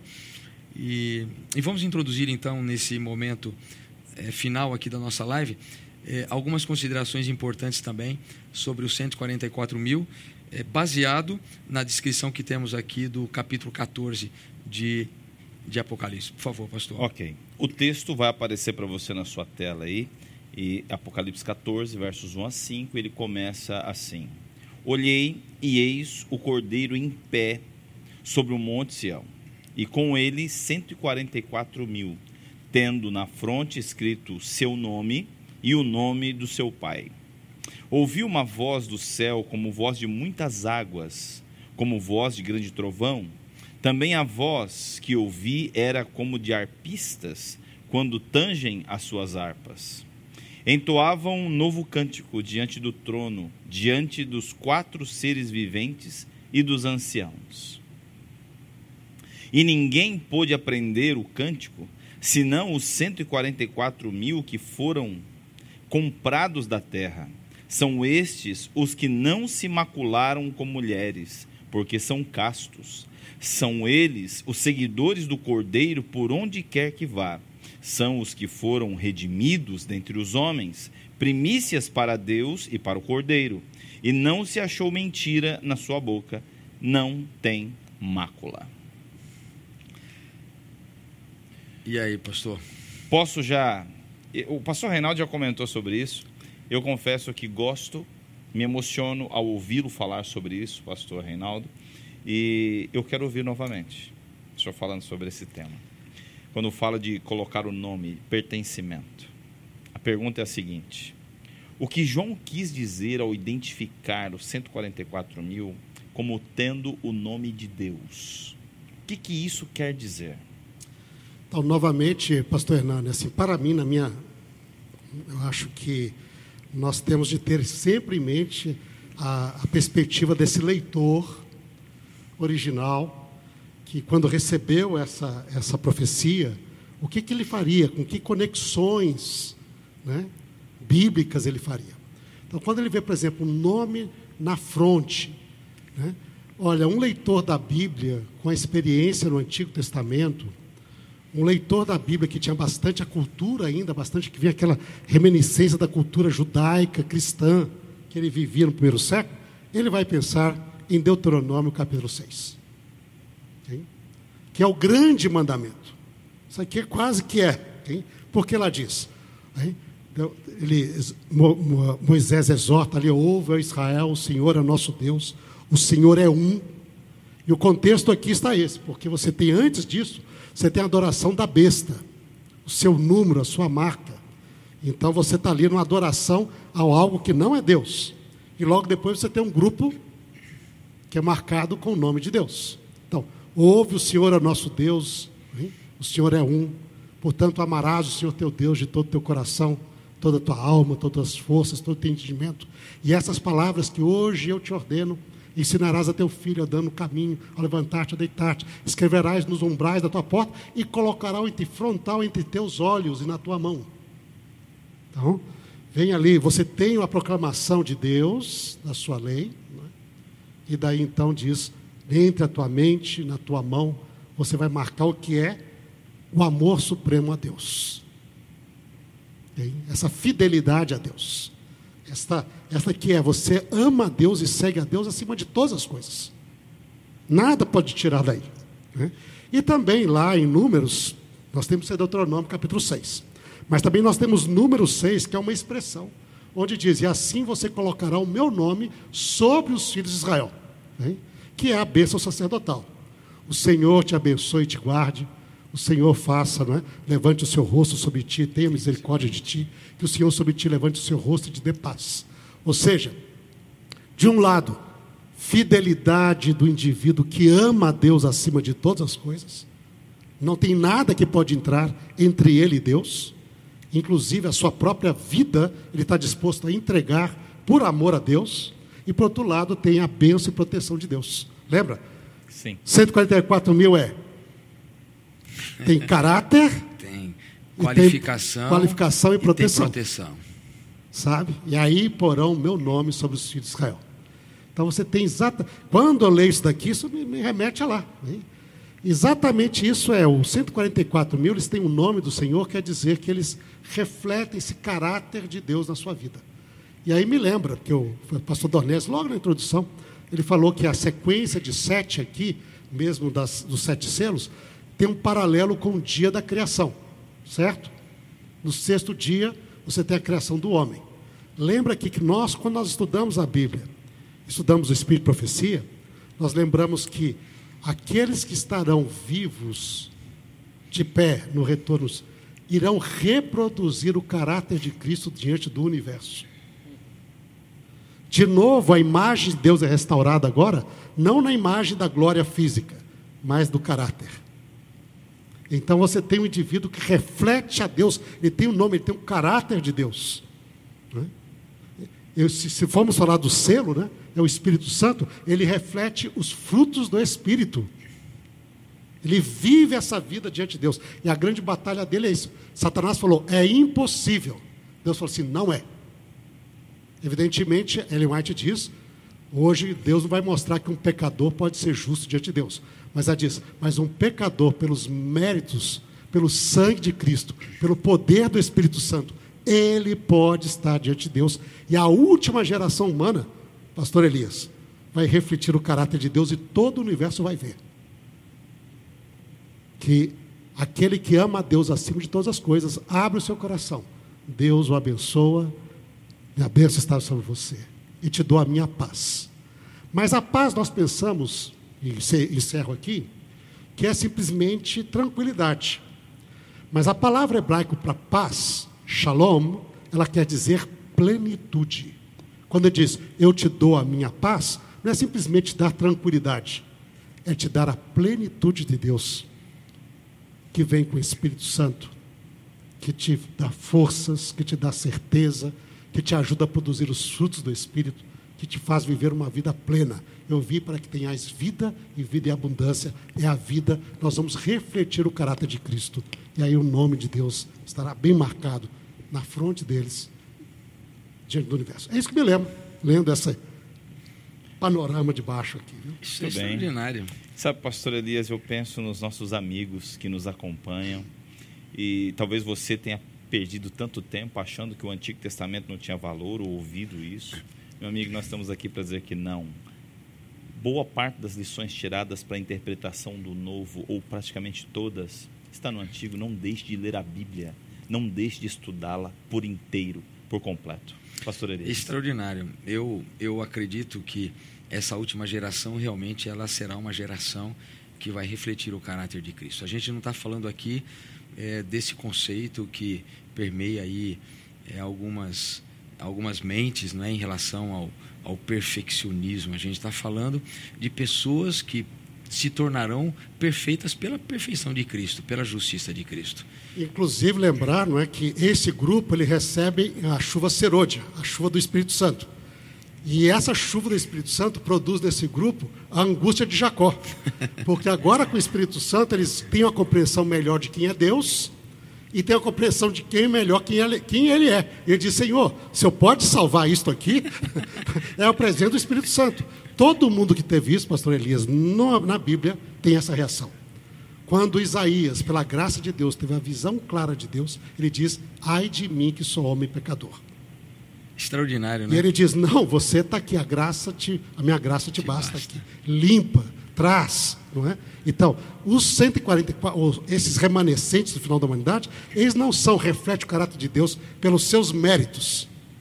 Eles refletem pelos méritos de Cristo, pelo Espírito Santo que está nele, e ele se acha, no entanto, que nem Paulo. Eu sou o maior dos pecadores. Mas Deus olha, não, você está refletindo agora o meu caráter. A minha graça te basta, né? Minha graça te basta. Se aperfeiçoa na tua fraqueza, né? Isso é, é uma coisa muito importante. Agora, eu quero chamar a atenção aqui para um, um ponto interessante, meio que quase um paralelo daquilo que nós já estudamos é, quando falamos aqui em relação aos 144 mil no capítulo 7. Quando a gente fala dos 144 mil aqui voltado para essa visão do capítulo 14, a gente vê no, no capítulo 13 um contexto de, de bestas, uma besta que surge do mar, uma besta que surge da terra. A gente conhece bem esse contexto porque a gente já trabalhou um pouquinho sobre isso.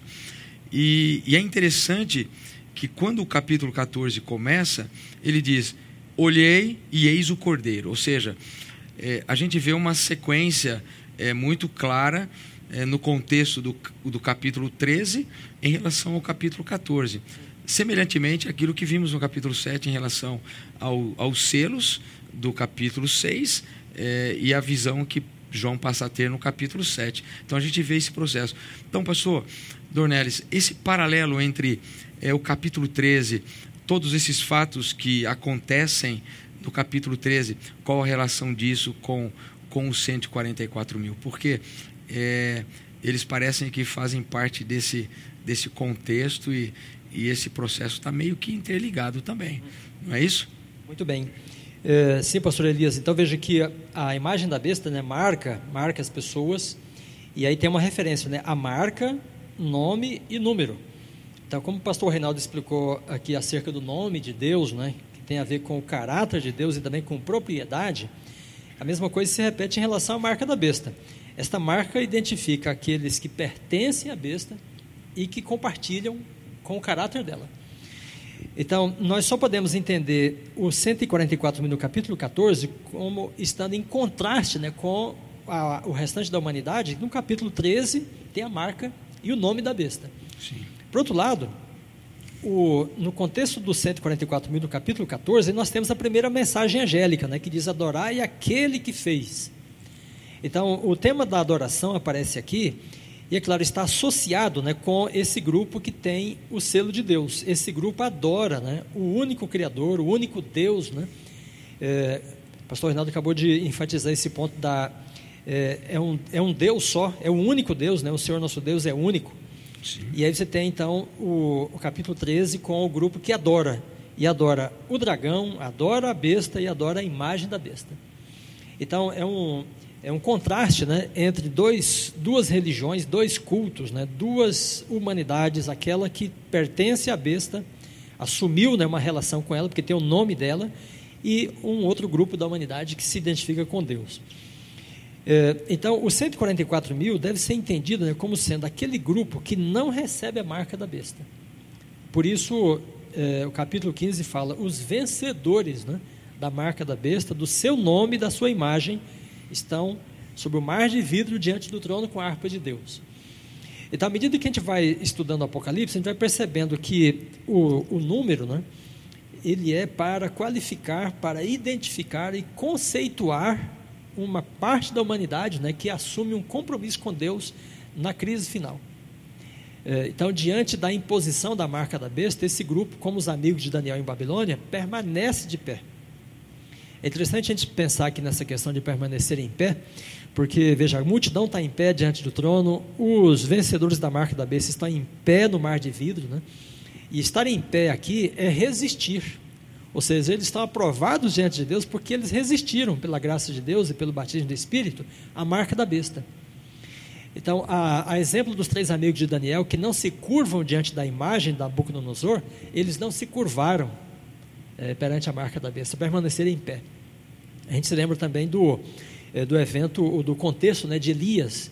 Então, tem toda aquela idolatria tomando conta do reino de Israel no norte, é, encabeçada por Jezabel e todos os seus profetas, né? E aí Elias se ressente diante de Deus e fala assim: Eu fiquei sozinho, né? Eu estou aí agora com medo, corri para cá porque eu estou sozinho em Israel. Aí Deus fala: Não, Elias, uns sete mil que não se curvaram. Então, sete mil que permaneceram em pé, não se curvaram diante de Baal.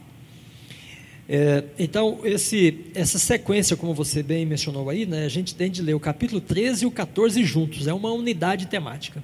Se no capítulo 13 tudo está escuro, né, porque a marca da besta parece atingir toda a humanidade, aí Deus mostra o capítulo 14 para dizer assim: olha, eu tenho 144 mil que não se curvaram diante da besta, nem do dragão, nem da sua imagem, que me pertencem, né, foram comprados da terra. Olha a força dessa expressão, né? comprados da terra. É, o que, que pode comprar a humanidade né, do reino de Satanás? O sangue de Cristo. O sangue que compra, que redime, né? o sangue do Goel, do Redentor, né? porque ele é nosso parente, ele tem o sangue da humanidade e é um sangue puro, porque não foi contaminado pelo pecado, ele pode redimir né, do pecado para Deus e compra essa parte da humanidade para pertencer a Deus. Muito bem, então é assim que a gente deve ler aqui, e é bom a gente se lembrar de Elias, né? Então ele pensa que está sozinho, parece que o mundo se curva diante da besta aqui no capítulo 13, né? Toda a terra se maravilha diante dela, mas Deus tem 144 mil, ou seja, tem uma parte da humanidade que ninguém pode contar, que é qualificada com esse número, né? Que não se curvou, que mantém, né? Vindica o nome de Deus na terra nos últimos dias. Acho interessante essa questão de ninguém poder contar, porque assim o controle não está sobre nós. Não sou eu quem determino quem está salvo, quem está perdido, quem faz parte, quem não faz, porque eu não tenho como saber. Esse é o conhecimento apenas que Deus tem. Então, esse julgamento, essa pergunta, fulano está salvo ou está perdido? Essa é uma resposta que nós não temos. Não cabe a nós isso, porque nós não podemos contar aqueles que estão salvos. E pensando nesses que estão salvos, pastor Reinaldo, é, aqui no capítulo 14 tem um momento que fala que estes 144 mil estão sobre um monte, eles estão com harpas nas mãos, eles têm um cântico. O que, que isso quer dizer? O que está acontecendo aqui? Esse, como diz o pastor Elias, essa fotografia, ela mostra o que para gente? Essa fotografia é fotografia de vitória, né? Eles são vitoriosos ali, é, diz lá, né? o próprio texto diz, eles são vitoriosos, o capítulo 7 falou. Eles estão ali agora cantando, estão vitoriosos, estão, está, sendo, está sendo a celebração deste momento. Enquanto que uns é um momento de destruição, ah, para eles é um momento de grande vitória. É? É, mas talvez aqui uma coisa que, que porque ele diz, olha, eles, têm um, eles cantam um cântico novo, não para ninguém pode aprender, não é? E etc. Muita gente diz, mas que injustiça, né? Por que, que eles vão ser melhores do que a gente? Né? Esse é um tipo de problema que nós temos na nossa perspectiva humana antes da nossa redenção final. Por quê? Porque lembra, lá hoje nós temos às vezes inveja, nós temos ciúmes, não é? Alguém foi privilegiado lá, eu não, não é? Mas no contexto onde existe o perfeito amor, isso não existe. Por exemplo, vou dar um exemplo agora. Se o meu filho ou a minha filha receber um grande prêmio, for lá homenageada, é só ela, porque foi ela que. Né? Como eu, como pai, me sinto com inveja? Você se sente com inveja? Não, Seu filho foi homenageado, sua filha foi homenageada. Orgulhoso e privilegiado. Orgulhoso e feliz. Claro. Por quê? Porque você ama. Verdade. Porque você ama, você não tem inveja. Você se sente, olha, é minha filha, é meu filho, olha aqui. E você fala para todo mundo, ó, oh, saiu, você viu aqui, ou vai ser hoje, no noticiário, vai lá ver. Não é? No céu existe perfeito amor. Quando aqueles que não são 144 mil vão olhar para o 144 mil e falar assim, ó, oh, meu amigo está lá, eu conheço, é meu. né? Então, não existe isso, não existe esse problema. Fora disso, parece que Deus tem homenagens para cada diferente grupo lá. Porque parece, por exemplo, lá fala que no trono branco estão aqueles que são hein, em volta dele ali, não é? Os que foram martirizados, os maiores pecadores. Então, Deus vai ter homenagens para cada um. Os patriarcas, aparece o nome deles aqui, não é? Então, Davi vai ter sua homenagem também. Adão vai ter sua homenagem, não é? Ele vai receber, a gente sabe. Então, não se preocupe. Deus é muito mais infinito que qualquer limitação. Aqui fala de um grupo especial, porque com ele Deus reivindica o seu caráter diante das acusações de Satanás e mostra que ele está certo e Satanás totalmente errado. Mas nós vamos nos alegrar com a homenagem que um e o outro têm, com a vitória de um e do outro, porque é um ambiente do perfeito amor. Não existe inveja, não existe ciúme, não existe, ah, porque ele não eu. Isso já passou, as primeiras coisas passaram e nunca mais se levantarão. Se, se, se eu, deixa eu colocar um pouquinho mais de informação aí, de repente, uhum. o pastor Ornelis, se quiser participar também, fica à vontade. Aqui tem uma parte que eu já ouvi muitas discussões.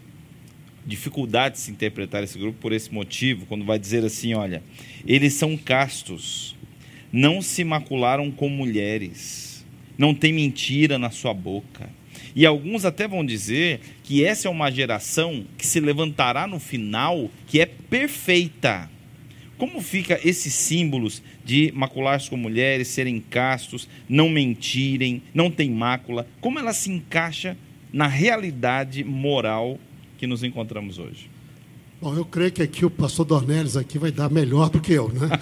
Mas na sequência do tempo, lembra-se que você logo na segunda mensagem angélica aqui fala da eles não, a diz lá, advertindo a humanidade, né? Caiu, caiu Babilônia, que tem dado furor, beber todas as nações, do vinho do furor da sua prostituição.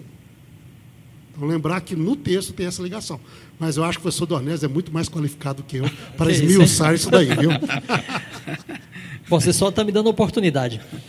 Bom, veja, é interessante que se a gente vê a lista, a lista dos 12, aí nós já tratamos muito dela, mas só mais uma observação a respeito, né? Observem que é, Dan não está na lista dos 12 aí em Apocalipse é, 7, sabe? E também não está nessa lista Efraim. É, esta lista não é étnica, ela é mais teológica do que étnica, sabe? Porque você lembra que eh, os dois filhos de José são colocados né, no meio das tribos, Efraim e Manassés. E aí você não tem a terra dos filhos de José, tem a terra dos filhos de Efraim e dos filhos de Manassés. E não tem a terra dos levitas, porque eles não tinham terra, eles tinham um santuário. Agora, quando ele vai fazer a lista, né, aí parece que ele esquece isso, né, ele fala, olha, eh, aqui tem 12 de Judá, 12 de... e aí ficam fora, né, Dan e Efraim. Por quê? É que Dan lembra que ele contaminou o leito do pai, né? ele se deitou com uma das mulheres do pai, de Jacó. É interessante a questão de mulher aqui, porque os dois estão conectados nisso, sabe? E Efraim, lembra que Oséias 4, né, 17, ele fala assim: Efraim está entregue aos ídolos, deixa ele como está. Então a tribo de Efraim parece que se corrompeu em idolatria a tal ponto, né? ali no tempo de, do, do reinado de Elias, do, do, ministério de Elias e depois, né? Então, Efraim se torna uma tribo totalmente é, contaminada pela idolatria. A idolatria é tratada no Antigo Testamento com essa figura da prostituição, sabe? É, não só uma figura de linguagem, é que a idolatria de fato promovia a prostituição. A idolatria é prostituição espiritual, porque é trocar o Senhor por outro Senhor, né? quebrar o pacto, mas os cultos idólatras todos eram cheios de ritos de promiscuidade e prostituição. Então, quando ele fala aqui de pureza em termos de castidade, né, não está falando de uma pessoa que é solteira a vida inteira, nunca se casou. Hum. Ele está falando aqui de pureza em termos de não adorar outros deuses, não quebrar o pacto né, do Senhor, traindo o Senhor com outras divindades. E aí é, a gente pode ir, por exemplo, a carta é, aí de, de, de Pérgamo, né? E aí Deus fala assim, que ele tem é, contra Jezabel, né? veja, capítulo 2, versículo é, 26, né? Ele diz, tolera Jezabel, que a si mesma se diz profetiza e ensine os meus filhos, meus servos, a praticarem a prostituição e comerem coisas sacrificadas aos ídolos. Essas duas atitudes estavam correlacionadas, né? É, comer carnes sacrificadas aos ídolos no Império Romano era juntar-se com os pagãos na adoração aos deuses deles. Então, Jezabel aqui é a figura da meretriz, né, como o pastor Reinaldo já mencionou no capítulo 17, é a religião que ensina é, a prostituição espiritual. É servir Baal em vez de Deus, servir a besta em vez do Senhor e do Cordeiro. Né? Então, a pureza aqui é daquele que mantém o pacto com Deus, sabe? é fiel na relação com Deus, não adora outros deuses, tem o um único Senhor né, na vida dele. E aí é homem e mulher que tem isso, né? ou seja, não praticou essa impureza espiritual. Pastor, deixa só eu, eu ir um pouquinho mais. É, me permita, pastor, só complementar o pensamento, é, porque muita gente, ao, ao ler essa descrição, é, já ficou muito claro que isso tem a ver com adoração, com lealdade a Deus. Isso já ficou muito claro que essa essa questão de se macular com mulheres tem a ver com a, a prostituição espiritual, ou seja, adoração a outros deuses e não ao Deus verdadeiro. Mas é, isso está muito ligado ao processo, como a gente já viu aqui, em relação a, a pessoas que receberam a marca da besta e aqueles que receberam o selo de Deus. Ou seja, elas se decidiram por, por ser adoradores do verdadeiro Deus e abriram mão de qualquer outro tipo de adoração. Isso não quer dizer que em algum momento, e aqui vem o ponto da minha colocação, em algum momento alguém tenha sido adorador de um Deus pagão, mas no momento da sua conversão ele abandona essa idolatria espiritual, se converte e se torna adorador do verdadeiro Deus e passa a fazer parte desse grupo especial que recebe o selo de Deus. Então, a partir desse momento, ele passa a ter o direito de ser parte desse grupo, independente se em algum momento da sua vida ele já teve por ignorância ou até por uma questão de liberdade de escolha? Uhum. Perfeitamente, pastor Elias. Veja uhum. que no capítulo 18, né, aí tem um chamado Sai dela, povo meu. Então, ela aí é Babilônia, que é Jezabel. Então, Deus tem ali as pessoas que estão no culto de, eh, de Jezabel, mas sai daí e venha. E esse grupo que sai e vem, né, vem para as três mensagens angélicas e, e passa a fazer parte dos 144 mil. Porque para Deus, aquele que foi perdoado e lavado já não pecou mais. Eu estou dizendo isso exatamente por causa disso, porque tem muita gente que defende essa ideia e diz o seguinte: só farão parte dos 144 mil aqueles que nunca tiveram nenhum contato com heresias ou com outras é, questões espirituais. Não, pessoal, acho que quando a pessoa pensa assim, ele esquece que a conversão é um novo nascimento.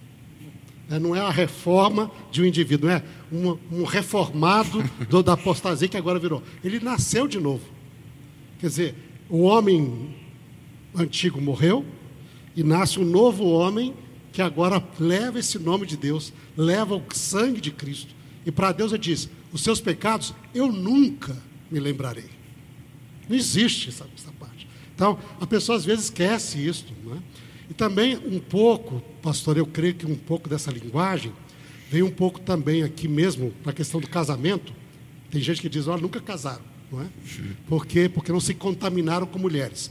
Isto vem dessa mentalidade que nós temos herança, um pouco do cristianismo tradicional nosso, não é? Que domina a nossa cultura, onde a relação física num casal é pecado. Inclusive para esse cristianismo tradicional, a queda do homem e da mulher foi ter uma relação física. Não foi desobedecer a ordem de Deus. Enquanto que isso não corresponde à teologia bíblica. Quando Deus criou o homem, diz, ele criou macho e fêmea e os abençoou, dizendo: multiplicai, crescei.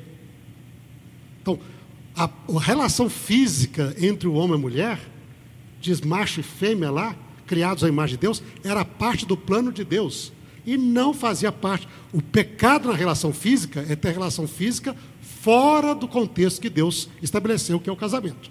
Agora, a relação física, na Bíblia, nunca foi considerada pecado. Amém, né? Para os casados, que não. isso motive os casados né? nessa não, é, prática. Não existe poderosa. isso. Isso é, isso é, uma mentalidade que nem a imortalidade da alma entrou no cristianismo. Sim. Entrou essa, essa ideia de que a relação física no casal. Agora, a relação física entre um homem e a mulher fiéis a Deus é chamado de algo, diz ali, o leito é sem mácula. Sem mácula. Isso é isso que diz a Bíblia. Portanto, Deus diz ali, abençoa, diz, eu abençoei. E, portanto, nosso casamento se pede a bênção de Deus. Amém. Não é? Então, lembra disso, que isso não existe. Então, esta noção de mulheres está ligada com essa questão da idolatria, que é essa prostituição não é? é espiritual. E lembrando que, uma coisa que falando de Dan, né? Dan foi a primeira tribo a entrar na idolatria na história de Israel. Lembra lá dos do, Danitas, lá no livro de Juízes? Eles fazem um ídolo, lá tem um indivíduo que faz Sim. o ídolo, depois eles passam, pegam, e eles pegam o indivíduo da Mica lá, leva, o indivíduo que o sacerdote estava na casa de Mica, e ele então, Dan é o primeiro que entra, parece que é a tribo que mais se, se apostata até antes de Efraim. e Efraim depois é que leva o negócio ao clímax também, Sim. ali com a destruição das, das, 12, das dez tribos do norte depois, né? Que coisa, que coisa linda, né? Nós estamos chegando aí ao final. Nosso tempo já, já foi, mas é uma discussão quase que sem fim, não é? E eu, eu queria aqui ir para a última pergunta, e eu acho que seria interessante a gente finalizar isso. É, e aí, tanto o pastor Vanderlei como o pastor é, Siqueira é, poderiam falar um pouquinho, não é? é, o que realmente torna esse grupo dos 144 mil um grupo vencedor? A última palavra aqui vai ser do nosso especialista. Ok. Fecha com, com chave de ouro. Pois não. O que realmente torna esse grupo um grupo, um grupo vencedor? Pastor Vanderlei. Bom, pastor Elias, creio que nós já passamos aí pela resposta a essa pergunta, podemos reforçá-la ainda, né? Sim.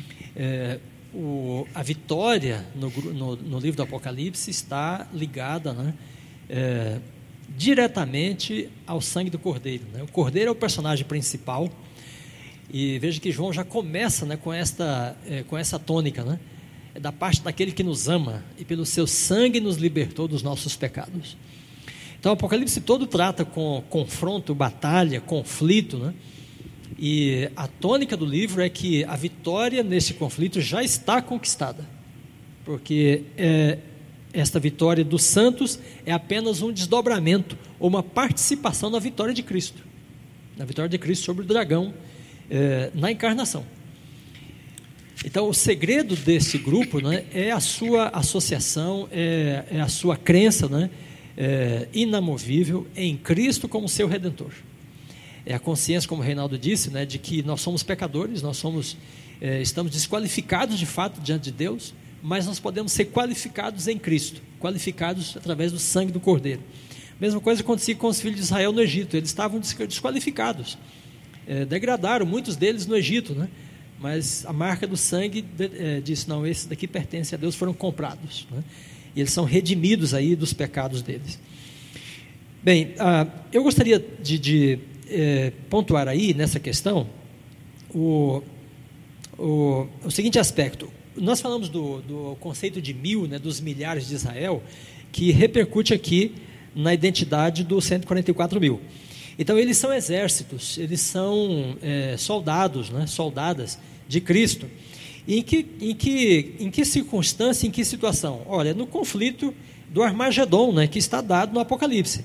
Veja, capítulo 12, 17. O dragão vai fazer peleja contra os remanescentes da mulher, os que guardam os mandamentos. A, a besta, no capítulo 13, olha, recebe autoridade né, para pelejar contra os santos. Capítulo 13, verso 7. Pelejar contra o santo, os santos e os vencesse. É, no capítulo 13, segunda parte, né, a imagem da besta impõe a marca. Contra quem?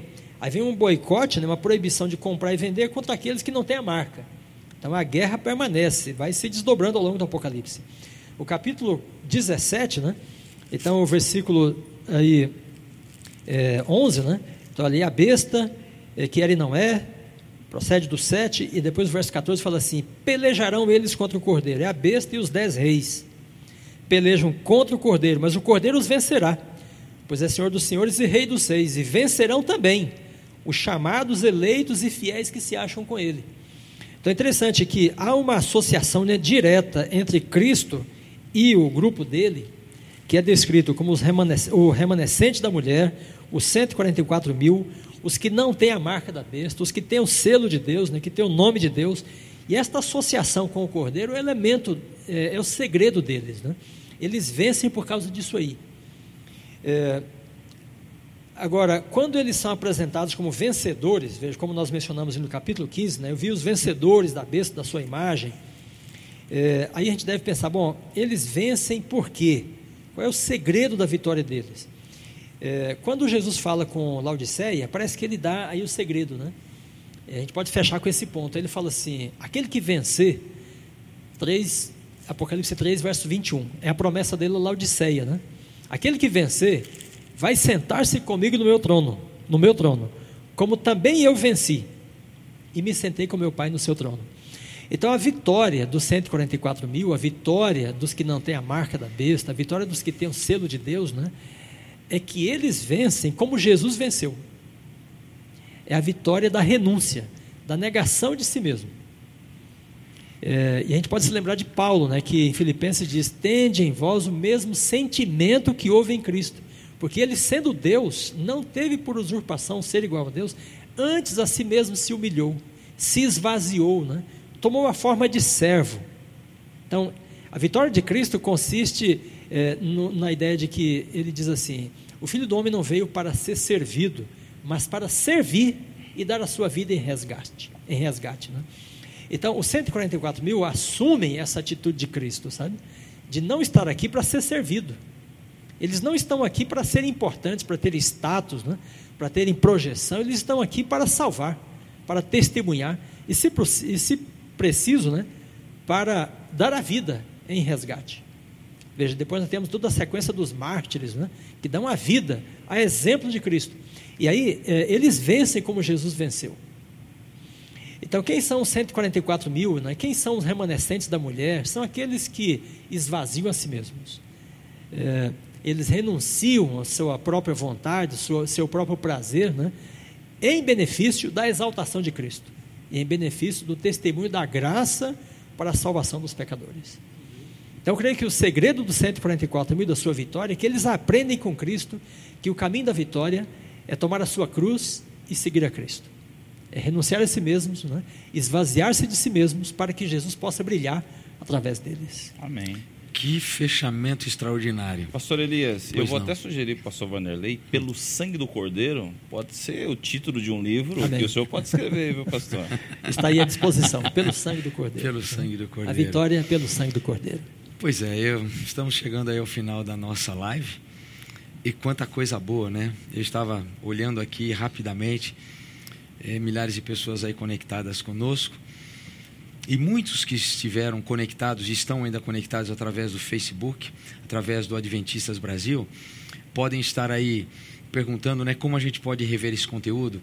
Eh, da mesma forma como eles estarão disponíveis tanto na, na plataforma do Facebook como do YouTube, eu desafio você, inscreva-se em nosso canal do YouTube, Igreja Unasp EC, e ali você vai poder compartilhar de maneira muito mais fácil todos esses conteúdos que nós estamos com muito carinho preparando e trazendo para você aqui todos os sábados. É, que Deus abençoe você, é, que fique no seu coração esse desejo né, de fazer parte desse grupo. É possível.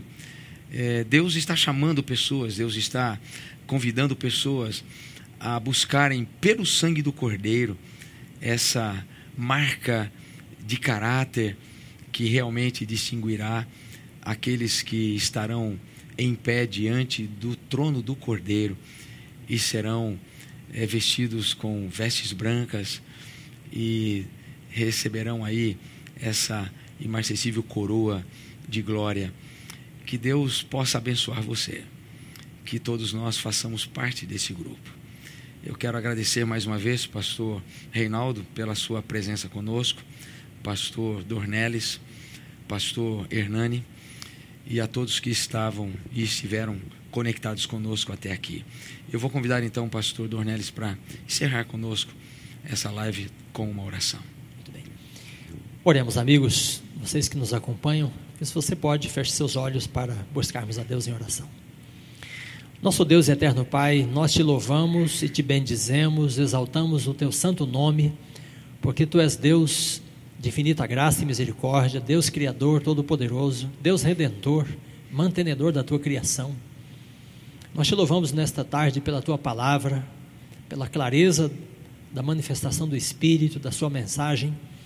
E nós te louvamos, Senhor, pela mensagem profética que descortina para nós os acontecimentos futuros. E nós estamos contentes, ó Pai, porque nesta tarde pudemos visualizar eh, a vitória final dos teus servos neste mundo, através do batismo do Espírito, sobretudo através da graça e do poder do sangue de Jesus. Amém. E, ó Pai, que esta graça possa ser derramada sobre todos os lares e as pessoas que estiveram conosco.